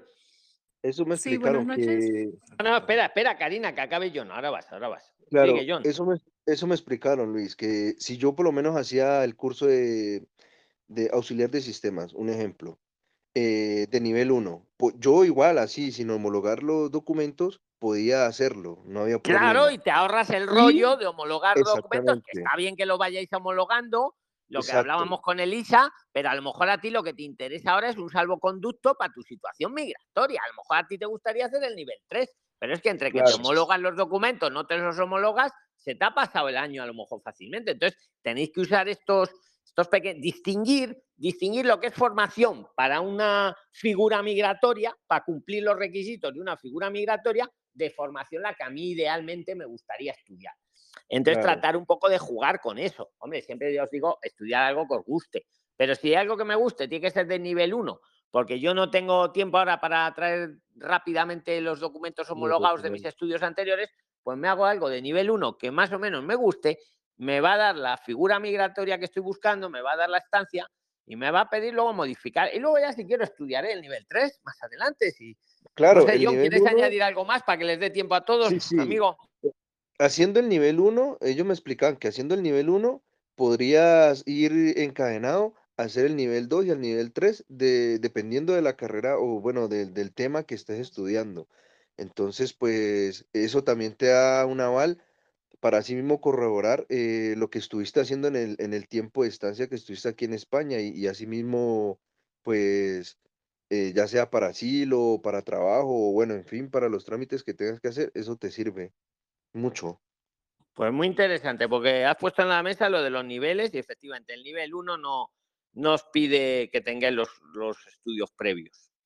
Y pues perfecto, John. Le voy a dar paso a Karina. Venga, Karina, como te has puesto ahí la cámara, adelante. Preséntate por Sí, fin. mm, buenas noches. Si me escuchan todos, Sí, te, este, te ¿me pueden oímos perfecto, te oímos bien. Sí, aunque solo. Ah, muchas gracias, don Luis. Más bien, te quería hacer la consulta ya que estamos con el tema de estancia por estudios. Yo quisiera saber si sé que en, en uno de los requisitos es tener, pues, este, una copia de, del pasaporte donde está eh, el ingre- el sello de, in- de haber ingresado en España, ¿verdad? Hombre, yo, yo, ya que estamos, yo fotocopiaría todo el pasaporte, hasta las hojas en blanco, desde la primera hasta la última. A veces han habido denegaciones hasta por ese tema. Yo metería todo el pasaporte, que tampoco pasa nada, que mejor que sobre que no que falte. Así es, y, en- y ahí viene mi consulta que, que bueno, eh, no, no sé cómo podría solucionar, ¿no? Es que yo he entrado por Francia y al ingresar a, acá a España no me han sellado, no tengo ningún sello de ingreso, entonces quisiera saber si yo quiero hacer el trámite para estancia, ¿tendría alguna dificultad Vale, para, ¿hace cuánto tiempo que has ingresado Desde por el Francia? 31 de, de diciembre. Que a ver, mira, cuando entráis al espacio Schengen, os sellan el pasaporte. Si entro por Francia, me lo sellan en Francia. Por Madrid, Así. por Madrid. Entro y por Italia, pero ya luego, luego, luego no te lo vuelven a sellar, ya. Porque ya una vez que has entrado, el pasaporte no te lo sellan más. Pero hay una cosa, que es lo que se llama el reporte. Te vas, eh, entras por Francia y llegas a España, el día que sea, pues ahí hay tres días para ir a una, a una comisaría de la policía para reportar, como dice la ley, para reportar tu ingreso a España. No te van a volver a sellar el pasaporte, ese no te lo vuelven a sellar, pero sí te hacen un papel que dice que Karina pues reporta su ingreso a España. Y como mucho te piden, bueno, pues demuéstreme usted que, lleva aquí tres días en España. A ver, el billete de avión desde Francia o el billete de bus o el billete de lo que sea. ¿Qué pasa? Que esto hay que hacerlo en los tres primeros días desde que uno llega a España, no desde que uno llega a Francia, ¿eh? a España. El tip que han hecho algunos, pues yo ya llevo a lo mejor 15 días aquí en España, ¿qué hago? Pues alguno lo ha hecho, no digo que lo hagáis o que no lo hagáis. Bueno, intentar un poco reportarlo de buena fe en la comisaría. Y si se ponen muy borricos, pues con irme a Andorra y volver con el billete de bus, mire, es que acabo de entrar a España. Llevo menos de tres días que he llegado a España. ¿Vale? Esto, una manera que tenéis ahí. Otra manera. A ver, yo soy extranjería y con el, joder, con el sello de España y, y- o sea, de Francia en tu caso y, y documentos que acrediten que estoy aquí en España. Pero vamos, yo he visto algún priline que se fue a Portugal. Era un caso como el tuyo. Había entrado en España, se le habían pasado los tres días, había entrado yo que sé por Francia, no sé por dónde había entrado, pero no era por Madrid, no era por España. Total, que se hizo una excursión a Portugal, volvió con el billete de bus desde Portugal y se fue a una comisaría. Mire, he llegado a España, no han pasado tres días, sé- sélleme que he entrado a España. El pasaporte no te lo sellan, te hacen un papel y luego eso es lo que aportas en extranjería. Yo lo veo un poco exagerada esta solución, ¿no? Pero la he visto que hay quien la ha hecho, ¿eh? Quien se ha hecho un viajecito, así un poquito, o sea, como que sale de, España para volver a entrar y, y con ese billete de bus o del tren o de lo que sea, reporta su entrada a España. Yo no te digo ni que lo hagas ni que no lo hagas, pero también he visto a veces que, joder, es que por lógica, si yo he entrado por Francia, pues ese es el, el sello que tengo. Pero es que a veces hay estancias que... ¿Vas a presentar la estancia, no, Karina? Sí, quiero presentar estancia. Pues ya es tu valoración. ¿En qué parte de España estás? Estoy en Madrid. Claro. Es que si te diría que estás en Galicia, a tres kilómetros de Portugal, pues te diría mañana ves, vas y vuelves, ¿no? Y ya está. Ah, bueno. Claro, claro, tú me Claro. entiendes. no Estás en No, pero si tengo la posibilidad de, de, por ejemplo, irme un día a Francia o dos días a Francia y de Claro, vuelta. el, el, el tip está que si sales a Francia, mm, cua- cuando vuelvas a entrar, guárdate el billete con el que vuelves Ya. y en máximo 72 horas, máximo, te vas a una comisaría de policía y dices, mire, quiero reportar mi entrada a España porque yo, yo he llegado por Francia, mira, aquí acabo de llegar y, te van a decir, ¿por qué? No sé qué. Dice, no, porque es que voy a presentar una estancia y me lo exigen para el trámite. ¿Vale? Ahí, ahí queda en la mesa para ti y para todos, Karina. ¿Vale? Así Y ahí no te pueden Eh, ya decir más, porque estás cumpliendo a rajatabla el, el protocolo que hay. ¿Vale? Muy bien. Este, Venga. una última Por consulta. Yo, por Es que no les da tiempo, Karina. Vamos a dejar que alguien diga, porque es que si no. Don Venga, diga- el que primero que diga su nombre, a ver. Isamar. Betty de Venezuela. Isamar. Mi nombre es Hermes Vázquez. Hermes Carmen. Vázquez. Anderson. Carmenza. Anderson, Anderson por ahí. Anderson. Don Luis, una consulta. Pero si Eh, Anderson ya había, ya había intervenido, era John, Sí, es John, yo- nuevamente. Sí, soy yo. Pero es que Pero intervino ¿qué hacéis los, los que intervenís como hacéis para ganar siempre? Y Carmenza también. A ver, vamos a silenciarnos todos. Todos silenciados, que- para que os dé a todos una oportunidad, hombre. Todo- Oye, Betty, que te estoy viendo. Betty, hay todos silenciados, todos. Espera, que reviso aquí. Anderson, ya sé por qué ganas siempre. No te silencias. Silenciate. No, Jonah, ya no, No, no, tiene que haber la oportunidad. Ahí, ahí. Ahora, primero que diga su nombre. Enrique, Enrique. Ahora no, Carmenza. Enrique, ahora se ha quedado claro. Venga, Enrique. No sé dónde está Eh, Enrique, pero a- Enrique, venga, preséntate. Venga, es que Muchas por favor gracias. que participéis todos. Venga, Enrique, preséntate. Ok, muchas gracias. Mi, mi nom- mi nombre es Enrique y yo, yo me encuentro ahorita en Madrid. He llegado hace 16 días más o menos y quiero solicitar la estancia. Justo ahorita estoy eh, escuchando todo lo que están aportando y quería hacer una consulta. ¿Es necesario estar empadronado Bet- para solicitar la, la estancia de estudios? No, yo pienso que no es necesario. ¿Qué Y opináis? para, Ah, ah, y ah, para- Espera, espera, vamos a hacer una cosa. Alguien que quiera opinar de si es necesario estar empadronado para la estancia de estudios y luego si quiere tiene la palabra cuando acabe Enrique. No, no es necesario. ¿Lo has comprobado tú, Angie, o algo? Sí, yo vine por estancia de estudios desde Colombia y después fue que me empadroné. Después de dos meses. Vale, pero viniste con visa, ¿no? Viniste con la visa. Sí, visa de estancia por estudios. es que la estancia y la visa son distintas? Claro, difiere donde lo pedimos. Claro, el que viene con visado, pues ya que viene con el visado. Yo Don- pienso, don Enrique, Luis, que no, ¿eh? Don Luis, William, ¿quieres decir esto?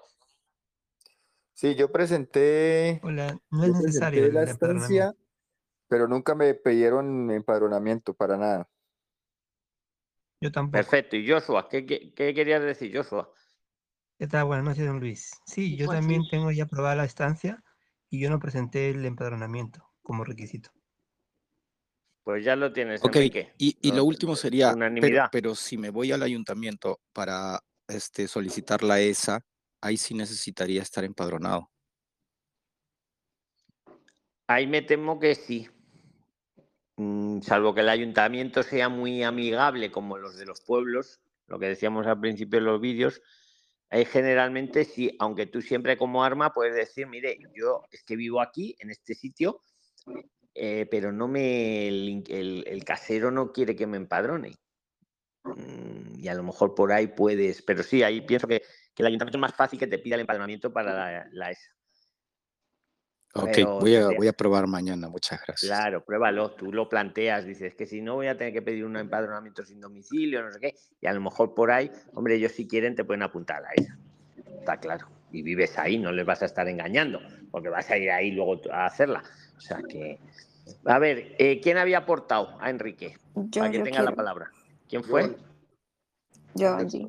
Los que le aportasteis, ¿quiénes fuisteis? Es que se me ha olvidado quiénes fuisteis. Anderson. Anderson, venga, Anderson. Joder, Anderson, te metes siempre, venga, te dejo, pero madre mía. Venga, venga, No. Luis, es que ahorita, No, no, ahorita que está bien, si a lo de yo no tengo prioridad. O sea, yo el que, me- el que quiera, o sea, venga, pero venga, John, adelante. Es que tenía una duda, don Luis, porque es que yo, bueno, saqué lo del asilo, ya me dieron el NIE, tengo la carta blanca, eh, pero yo quería hacer la homologación, ve, la- el canje O sea, de la que ya te han pasado, lo- le hiciste la segunda entrevista ya, entonces. Sí, sí, yo ya tengo la carta blanca y tengo el ¿Y y cuánto te tardó la primera de la segunda? Eh, eso me tardó casi, ¿qué? En Más o menos. marzo, marzo y me salió como en, en diciembre, más o menos. Tardó un montoncito, ¿eh? Tardó. Sí, Haz tu pregunta, sí. Sí, sí. Has aguantado bien. Eh, bueno, aquí en Burgos, en Burgos, no sé en otros lugares. Eh, entonces yo eh, con la carta blanca eh, fui y pues estoy haciendo lo del trámite del canje de la licencia de conducir. No sé si se pueda, si no se pueda, qué problema me pongan. Bueno, antes sí se fui, podía, antes se podía, pero, pero ahora creo que lo han restringido porque, pues no sé, porque alguno a lo mejor engañaba con la carta blanca o no sé qué ha pasado. Y ahora lo que reportáis es que no, que hasta que no tienes la tarjeta roja que no te hacen el canjeo. Es lo que sí, reportáis. porque yo fui a la DGT y hablé con el caballero de la DGT, de hecho le presenté eh, la carta pues blanca que tenía, la documentación, y le dije pues que si, si con esto podía, y me dijo que sí, pues que no había ningún problema, que, que sacara una, una cita, no importa en la provincia que fuera, eh, y que el día que me tocara la cita fuera ahí a la oficina de la DGT de aquí mismo de Burgos y me presentara. Y pues que no importaba pues que la tuviera en otro lado, pero que fuera el día que me tocara la cita allá. Que él me atendía y ya pues me decía la documentación y todo lo que tenía que llevar y, y pues para hacer el canje. Y yo Mira, dije, yo si sí te sirve puede, de algo, sí, yo, mira, no eh, Anderson, si te sirve, yo hice un vídeo con un abogado y, y- y el abogado decía que no se podía ¿ya? y salió un prisliner a la mitad del vídeo que dije que él sí lo había canjeado con la blanca y lo había hecho en Huesca, en, en su caso. Si pones luego Prisline conducir, te ves el vídeo y ahí lo ves. El abogado decía que no se podía, que no, que no. Y luego saltó un Prisliner en el Zoom que él lo había hecho. Entonces, yo lo intentaría. No tie- el no ya lo tienes. Sí, sí. Sí, de hecho, eso, eso iba a hacer. También, pues, bueno, lo de la tarjeta de bus también lo hice. Así, pues, eso sí lo metí a la de Dios. Ay, Si me sale o no me sale. No sé si me salga o no me salga. Lo de la Claro, el tarjeta no ya bus. lo tenemos. Hay que ir a por el sí Claro. siempre. Joder, no estamos haciendo nada malo. No estamos haciendo nada malo. Entonces, Vale. tú inténtalo. Esa era mi Y sí que te pregunta. agradezco que luego nos lo, nos lo comuniques para, para ayudar a más. Vale, John. vale, vale. También ¿Vale? pueden acercarse a las oficinas de, del ASEM, que ayudan mucho tanto con temas legales y estos temas. Ahí Pues fue ahí queda dicho, Prilines. asunto. Don Venga, Luis. Isamar, por favor. Luis, Adonai, Luis Adonai Venga, venga, venga. Isamar, Buenas venga. noches. Buenas noches, don Luis. Eh, mi nombre es. Isamar, soy venezolana. Eh, yo estoy ahorita en Tenerife. eh, soy solicitante de asilo. Eh, Mi pregunta es la siguiente. ¿Cuánto llevas en primera, Tenerife? Eh, ¿Cuánto llevas? más? tengo tres meses y unos días. Eh, yo soy solicitante de asilo, hice mi primera solicitud, me dieron la carta de manifestación, luego me pusieron cita para la segunda, me llamaron, se me adelantó para diciembre, ya me dieron la carta blanca con el NIE eh, y el permiso para trabajar se me activa en junio. Pero eh, tengo una persona que me quiere contratar.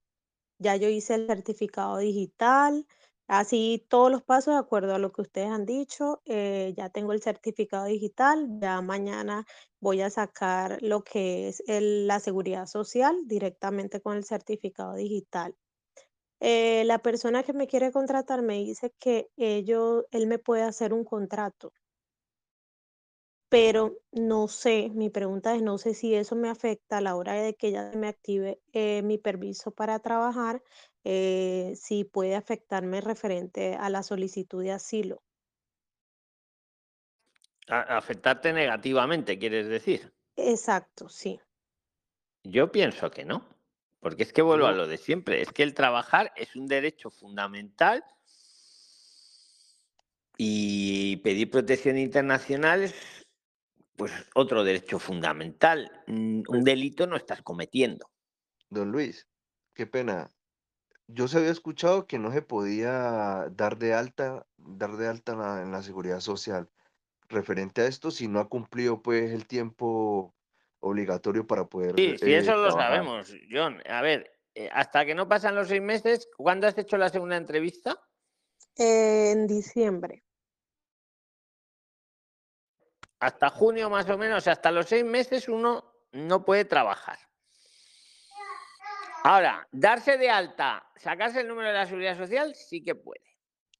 Y si la empresa para contratarle le pide el número y el NIE de la seguridad social, que ya lo tiene, a ver, ella todavía Sí. no tiene permiso para trabajar. Eso vamos a dejarlo claro, no tiene permiso para trabajar. Pero ella quiere trabajar y la empresa le quiere contratar. Yo no la puedo decir que lo haga, pero que ella haga lo que quiera. Yo lo que puedo decir, a ver, Marumán, que, que se oye tu ruido, cierra, cerraos todos el micro, por fin. Yo lo que te puedo decir, que yo he visto casos de esos, y a ver, al asilo te digo que no te afecta. No, porque una cosa es el asilo y otra cosa es el permiso administrativo para poder trabajar. No te, no te afecta. Yo pienso que no te afecta para nada. Negativamente, ¿qué te puede afectar? Que anulen las cotizaciones de, que haga la empresa. Pero es que lo he visto a veces y sí. Y luego pidió el gestor, pidió la devolución de esas cotizaciones y devol- tuvieron que devolverlas. No sé, repregúntame si quieres. Ok, le hago, le hago una consulta. En, bueno, porque yo estaba buscando en internet y todo lo demás, y la verdad hay mucha gente tóxica. Y dicen que multan a la persona una vez cuando ya uno eh, ya tiene el tiempo y va a hacer la solicitud de la tarjeta roja y ellos se dan cuenta que uno ha cotizado, que una empresa le ha, le ha cotizado y todo eso. No sé si eso es verdad o eso es Eso es tóxico, eso es tóxico porque yo he visto, o sea, yo es que he visto el caso, he visto los casos y no, y no multan a la persona. Es que yo no lo he visto que le hayan multado, he visto que le han devuelto las cotizaciones a la empresa. Pero también entiéndeme que yo no te puedo decir desde aquí, en, en un sitio público que lo oyen miles de personas, que si no tienes permiso de trabajar, pues que trabajes. No te lo Sí, puedo claro. decir. Pero también te puedo decir, lo que sí te puedo decir es que he visto que muchos que lo han hecho y he visto que no les han multado y he visto que, que a la empresa le han devuelto el dinerito, porque la empresa si te contrata, te va a pagar a ti todos los meses un sueldo y le va a pagar a la seguridad social. Y he visto, he visto, no digo que lo hagáis, disclaimer legal, pero he visto que cuando a lo mejor ha dicho extranjería, pues estas, lo- que sí he visto es que te las anulan, ¿no? O sea, por ejemplo, que tú ahora trabajas, sabes que si trabajas seis meses, puedes pedir el arraigo laboral, ¿no? Cuando lleves dos años y hayas Sí. trabajado seis meses, puedes pedir el arraigo laboral. Entonces, lo que sí he visto, en plan negativo, es que han dicho, ah, no, pero estas cotizaciones no te las cuento, porque aquí no tenías permiso de trabajar. Es lo eso es lo peor que yo he visto. Y veo, aunque llevo gafas, veo mucho, porque me contáis muchas cosas. Entonces, eso es lo más negativo que yo he visto. Yo no he visto que hayan puesto multa ni a la empresa, que no tiene por qué saberlo, ni, ni mucho menos al pobre solicitante de asilo. Ahora he visto que si tú a lo mejor, cuando ya lleves dos años en España y hayas trabajado seis meses, si aquí has trabajado, vamos a poner cuatro meses, vamos a suponer así que todavía no tenías el permiso de trabajo, esas cotizaciones no te las cuentan. Te dicen, no, no, usted no ha trabajado. Usted ha trabajado seis, pero estas cuatro no se las cuento porque usted aquí no tenía permiso para trabajar.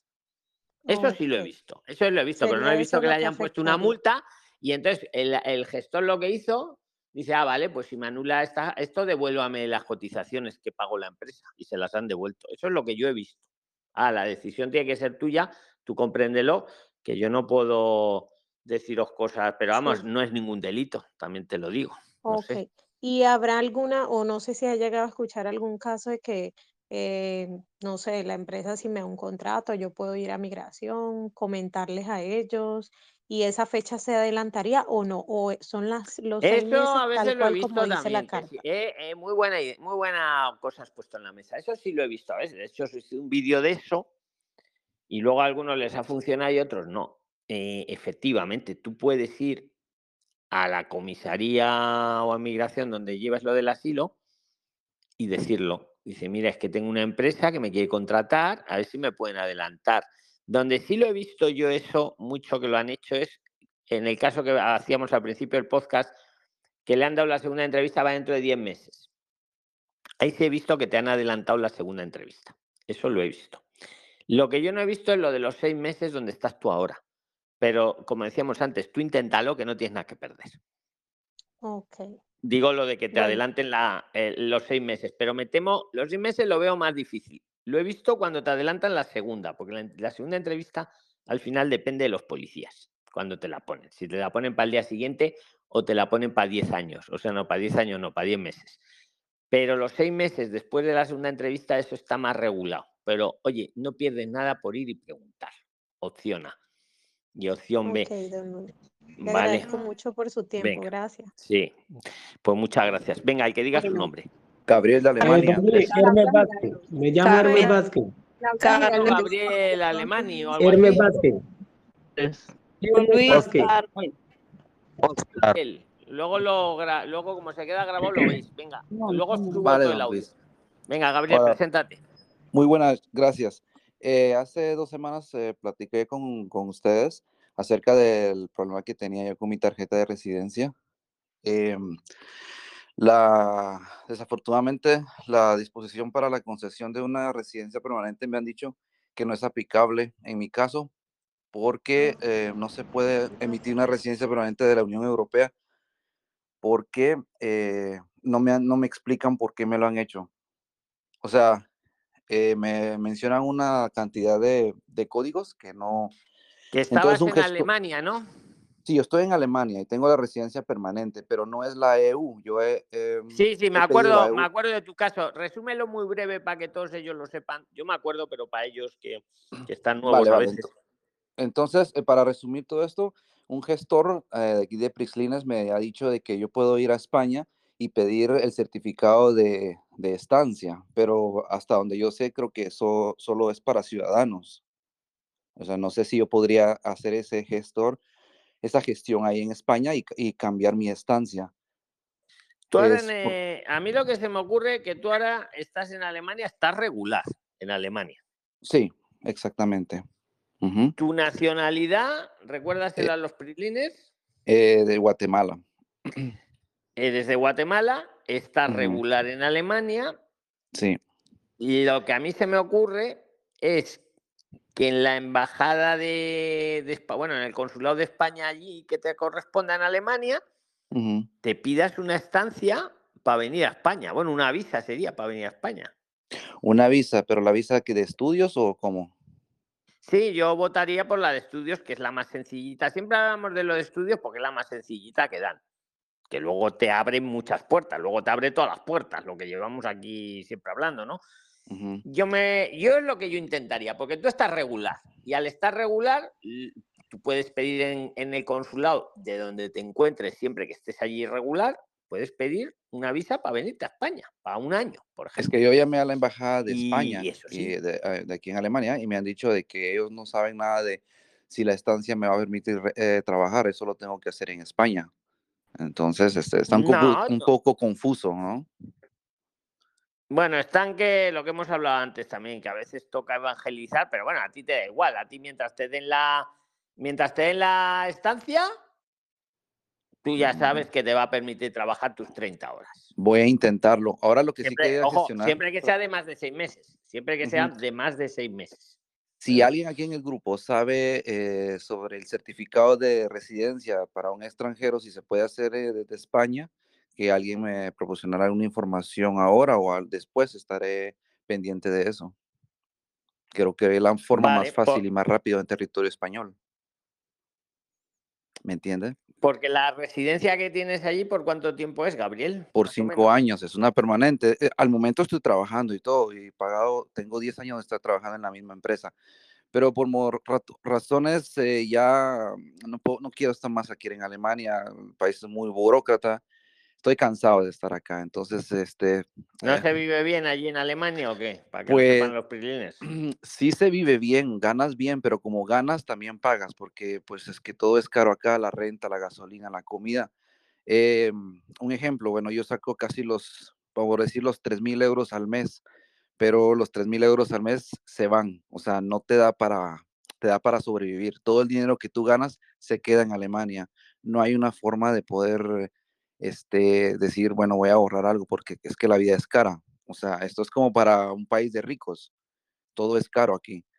Entonces, este, trabajas y pues vivo en un pueblo donde pues no hay nada, o sea, de aquí hay vacas y todo, trabajo en una empresa de leche y producimos leche y queso, yogures, pero pues es que traje a mi familia y están aquí que no, aquí no hay nada, o sea, esto es, esto es desolado, lo que mira son vacas alrededor y una compañía grande, pero no hay el nada más. el, eh, el clima no es bueno tampoco, ¿no, Menos Gabriel? 8 Supongo. grados, menos 9 grados. Estoy cerca de la, de la frontera de Luxemburgo con Bélgica. Entonces, ya pues aquí no hay nada. Entonces ya me, me cansé de, de esto y quiero buscar un poco más la cultura de nosotros, ¿no? Que es España. Ese ha sido mi sueño siempre. Sí, en Oye, 10 Gabriel, años. ya. Ujú. No, no, sí, perfecto. Que escucha, ¿y a los abogados estos que tenemos aquí recomendados, les has preguntado alguno o no? A ver qué te dicen de. Sí, hay un gestor que me dijo que podías gestionar con la residencia, ir a España y pedir allá en España el certificado de, extranje- de, de extranjero, pero es que eso es para comunitarios eh, europeos, o sea, de Polonia, de italianos, pero no para un extranjero como yo, o sea, yo tengo una residencia permanente, claro, es que tu que caso no es es lo mismo, distinto. Claro. exactamente. Entonces, si alguien supiera si que puedo el certificado, pues que me lo dejaran saber de la forma un poco más fácil y no tanto burócrata eh, que me están pidiendo. Pues aquí en Alemania las leyes son muy duras, entonces, este, como yo me casé con una polaca anteriormente, pues estoy divorciado, por eso tengo la residencia por, por un comunitario de la Unión Europea. Pero en mi residencia me sigue saliendo familiar de la Unión Europea, que es el código que no me deja eh, pedir una, una tarjeta de residencia EU, que es la que me permite vivir en cualquier país de la Unión Europea. Es O sea, la correcto, EU me Gabriel, la, han, pero me la han denegado. sí. Escucha, yo lo que, con todo lo esto que estás recom- añadiendo, yo sí que veo lo más factible y si le queréis recomendar, pues estáis invitados a recomendarle. Yo veo lo que te he dicho, que pidas una estancia allí en el consulado, Vale. bueno, o que te vengas aquí a España y la pidas aquí. Es la más fácil. Eh, Es la más Sí, fácil, es la que menos guerra te va a dar. Lo único que te necesitas es el centro donde vas a estudiar, que como hemos, si no has escuchado el principio del podcast, como ahora lo dejo Vale. grabado eh, aquí en el grupo y luego en Spotify, ahí lo hemos hablado mucho, que no tiene que ser a lo mejor el estudio de tu vida, sino un estudio sencillito para cumplir tu figura migratoria y que a la vez te permita trabajar. Venga, don Luis. Perfecto. Y luego lo vas a modificar a- al año, lo vas a modificar a residencia y trabajo y ya está, y te olvidas de estudiar si no quieres Y, estudiar. O y sea, se, es como un comodín. y se, No sé si me explico. sí, sí, sí. Y se, Que te saltas toda esa burocracia, Gabriel. aunque pierda mi residencia permanente, no importa, por una española, ¿no? Claro, pero es que luego vas a tener aquí la española. Venga. Vas a estar una estancia de estudios en España, estancia, pero es que al año vas a modificar ya a residencia y trabajo en España. Don Luis, quisiera aportar algo a Gabriel. Venga, Gracias. apórtale, William. Si es para aportarle de este tema, adelante, William. Atento, Gabriel, que te van a aportar. Listo. Gabriel, lo Dime. primero que tienes que tener en cuenta es que venirse a España tampoco es gratis. Y tienes Sí, que tener muy en cuenta lo que vas a estudiar, tener a dónde llegar, tener el IPREM, eh, tener para sostenerte mientras que te dan la estancia. O sea que tienes que venirte con un dinero que te ayude a, a tener la paciencia para este proceso, porque no es fácil. Yo me vine aquí eh, hace dos meses, eh, no es fácil, con mi familia completa, con mi esposa, mis dos hijos, y te cuento que a veces hay momentos de desesperación. Quisiera decirte eso porque sé que mucha gente piensa que es venirse solamente con estancia y ya está, y es, y es fácil, pero no, hay que tener dinero para sostenerse, hay que tener dinero para el IPREN, hay que tener en cuenta que vas a estudiar y de acuerdo a eso, pues mirar si el IPREN te sirve para siete meses, para ocho meses, nueve meses, doce meses, lo que vas a claro. estudiar. Tener muy en cuenta eso y lo que cueste tu carrera o si es privada o si es pública. Mejor dicho, tienes que tener en cuenta muchas cosas antes de tomar la decisión de venirte, ¿vale? Sí, de eso estoy consciente y gracias. Eh, me imagino que tú has llegado de Colombia Sí, soy colombiano y Ah, ok. no, colombiano y, y llegué hace dos meses. Me vine con toda mi familia, pero como te digo, la cuestión aquí es traer los dineros para tener dónde llegar Sí, inicialmente, sí, eso eh, lo de lo que tengo, vayas a estudiar y el IPREM. eso sí, eso lo tengo consciente. Eh, voy a hacer esa gestión. Much- muchas gracias por la información y todo Mira, eso, mira, José. Gabriel, y cualquier Sí, cosa, hermano, lo que necesites, si al- alguna cosa, yo estoy aquí en el, en el grupo de Prisline, me puedes escribir por ahí, por, eh, por aquí, por este medio, o si alguna cosa te comunicas conmigo y te doy mi WhatsApp y, y te ayudo a, te guío, ¿cómo me comunico contigo? ¿Cómo te llamas? Eh, William ¿cómo te busco? William Aguirre, William William Aguirre, Aguirre. búscame como William Aguirre. Vale, vale, vale, vale. Gracias. Muy amable. La verdad que mil gracias por la ayuda de todos ustedes. Voy a seguir con este, este gesto, eh, esta, eh, lo que tengo que hacer y les voy a ir a- a, mm, avisando a ustedes cómo va el proceso para poder ayudar a otros en un futuro que tengan el, el mismo esa problema es la tarea, esa es la tarea, eso es lo que tenemos que hacer. A ver, Vale. Ma- Ma- perfecto. Mauromán, ¿qué quieres decir? Que nos- se nos acaba el tiempo. Venga, Mauromán, venga. Eh, Mauro de, de Argentina. Luis, te quería hacer una preguntita que por ahí no me quedó bien clara. Yo eh, estoy yendo a España eh, en junio y quería saber si puedo utilizar los cursos del CEPE eh, como para hacer la estancia una vez estando allá, Luis. Porque yo pensaba No, primero en, Sí, en mira, la... Mauro, ah, eh, eh, Mauro, Ma- te he entendido. O sea, ¿qué es lo que yo estaba pensando ahora que le decían a Gabriel lo del dinero? A ver, los cursos del SEPE, bueno, o la ESA, son gratis. A ver, los cursos del SEPE no sirven, no sirven para la primera, digamos, para la primera etapa. Porque para el curso del SEPE te piden tener ya la residencia, tener ya, tener aquí, más que la residencia, por lo menos tener la estancia. No te dan la estancia con el curso del SEPE. ¿Por qué? Porque el SEPE te pide que tengas la estancia previamente y si no la tienes.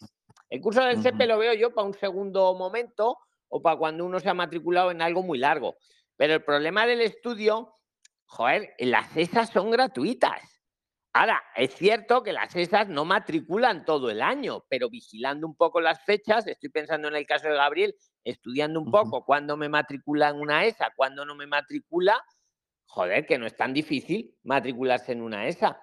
Lo más difícil veo lo del colchoncito, del IPREM, pero el IPREM no hay que dárselo a nadie. La ESA es gratis, a lo mejor no es el estudio de mi vida, pero oye, para pasarme nueve meses aprendiendo de la cultura española, con eso me han dado ya un permiso para trabajar 30 horas y a, y a- y a los 10 meses ya puedo presentar una modificación a residencia y trabajo, que es lo que tengo, joder, yo es que lo veo. El fallo que estoy viendo ahí, que le pasa a muchos, es que a lo mejor aterrizan aquí en unas fechas que ahora no hay esa, que la ESA abre las matrículas, eh, yo qué sé, en junio en mayo, en septiembre cuando no han habido plazas, ¿no? Y digo la ESA porque es gratis y de ahí un poco para arriba. Pero que no necesariamente hay que venir aquí a estudiar un máster de mil o de diez mil euros, ¿eh? O sea, y te dan Pues- lo mismo, lo mismo con la ESA que con el máster. Te dan lo mismo, es un poco hacer logística. Tenéis que hacer la tarea de ver Luis. las fechas.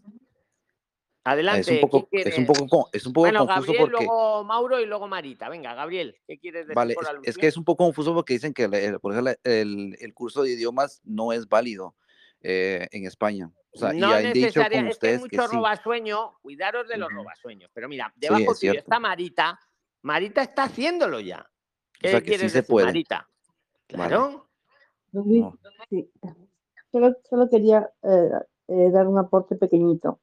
Gracias, Hay, en hay algunas comunidades autónomas, como por ejemplo donde estoy yo, Aragón, estoy en Teruel, donde hay este inicio de ciclo o de cuatrimestre en las eh, en los CEPES, perdón, en las en las CEPAS, Centros de Estudio para Adultos, ¿no? Eh, hay que tener en cuenta también eso, porque por ejemplo ahorita hay matrículas hasta el 15 de perdón, hasta fines de febrero.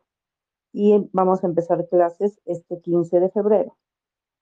Lo Es mismo que yo estoy de acuerdo. O sea. Prilines, rápidamente, porque es que se nos va el tiempo. De verdad que si hacéis una buena logística de los tiempos, esto no tiene que costar dinero, ¿eh? Y os lo digo tal cual. Haciendo una buena, un buen timing, el IPREM, pero es que el IPREM es para vosotros. Tengo aquí Claro. 7.000 euros para mantenerme este año. Se lo enseño, pero es mío y no se lo doy a nadie. Y si me hago una buena logística, Marita se lo sabe muy bien la logística, porque ella lo está haciendo y pasó apurado, se le acababan los 60 días. Tened en cuenta que desde que llegáis tenéis 60 días pa- para zanjar la matrícula, que puede ser desde el máster más caro del mundo de 16.000 euros hasta un SEPE, no, un SEPE no, a, a una ESA gratis. Y los dos me van a dar lo mismo, o casi lo mismo, vamos. Entonces, jugar con eso, jugar de verdad con las fechas. Y Vale. sabiendo jugar las fechas, que tenéis toda la información, porque es lo que estamos haciendo todos los días, lo podéis hacer muy bien. Claro, es distinto, mm, yo qué sé, venir sin, sin tener esto en la cabeza y caer aquí en una época que no hay matrículas. Pero es que si rebuscáis bien, casi siempre hay matrículas. Casi siempre hay matrículas, eh, como está diciendo ahora, por ejemplo, Marita. No sé, Mauro, si querías decir algo más que te he cortado, pero nos tenemos ya que ir casi, ¿eh? porque llevamos dos horas. Venga, Mauro. Bien, Luis, cortito. eh, más o menos ha respondido mi pregunta. Y una consulta más, Luis. Por ejemplo, ¿puede haber un curso nocturno de, de la ESA en el cual me dé la Sí posibilidad? los hay, sí los hay, hay que rebuscar. Nocturno quiere decir a lo mejor que empiezan las clases a las 6 de la tarde y acaban a lo mejor a las 10 de la noche, una cosa así. Y sí los hay porque mi hermano estudió en su día en el nocturno. O sea, sí los hay. Mm, le- Luis, Pero es gracias. cierto que para la ESA, para todo esto gratis, tenéis que estar en España, porque matricularos a distancia va a ser complicado. Pero yo sé que cada caso es distinto. Habrá el que sí tenga a lo mejor mil euros para pagar una privada y ese le va a hacer la visa a distancia muy bien, porque encima como es de pago, pues le van a... Y a lo mejor el que no, pues se hace la ESA desde España, porque para la ESA, para lo que es gratis, hay que estar aquí para luchar la plaza. Pero lo que os quiero decir es que hay que luchar la plaza en los timings, en los tiempos, en los tiempos y, y que juguéis con eso, Prilines. Que nos tenemos que ir, ¿vale? Que muchas gracias por todos los que habéis estado, los que lo escucháis luego. Y seguimos ahora chateando, 24 horas, 365 días. Si es la primera vez que nos oyes, te interesa venir a España o estás aquí, quieres hacer, tener la buena información, debajo en la descripción del podcast tienes la- el enlace a Telegram, somos 30.000. Y a todos os digo, por favor, decírselo a tres personas. Las vais a ayudar muchísimo. Ya veis que aquí no estamos vendiendo nada. Aquí no hemos vendido nada. Don Luis no me va a hacerle la visto, ¿no? pregunta, Hermes. Hermes, nos tenemos que ir. Escríbela ahora. Escríbela ahora. ¿Vale? Que yo estoy ahí chateando ahora y, y lo- y todo el staff, como decís. O sea, que hay gente aquí muy válida que os está apoyando todo el rato. ¿Vale? Venga, Prilines, un abrazo. Nos Gracias. vemos, seguimos Gracias. chateando. Oye, no, mira, mira, mira. Mañana tenemos Zoom. Mañana tenemos Zoom. Que lo sepáis ya. ¿Vale? Los que ha quedado pendiente, mañana a las 20.45 pasar a Zoom. Digo a las 20.45 para que luego participéis. Porque los que entráis los primeros, siempre la mano levantada y va por mano levantada. Es que aquí no hay manos. Mañana tenemos Zoom. Mañana seguimos eh, en vídeo, ¿vale? Y ahora se- seguimos escribiendo. Que un abrazo fuerte, Prilines. Nos vemos. Hasta ahora.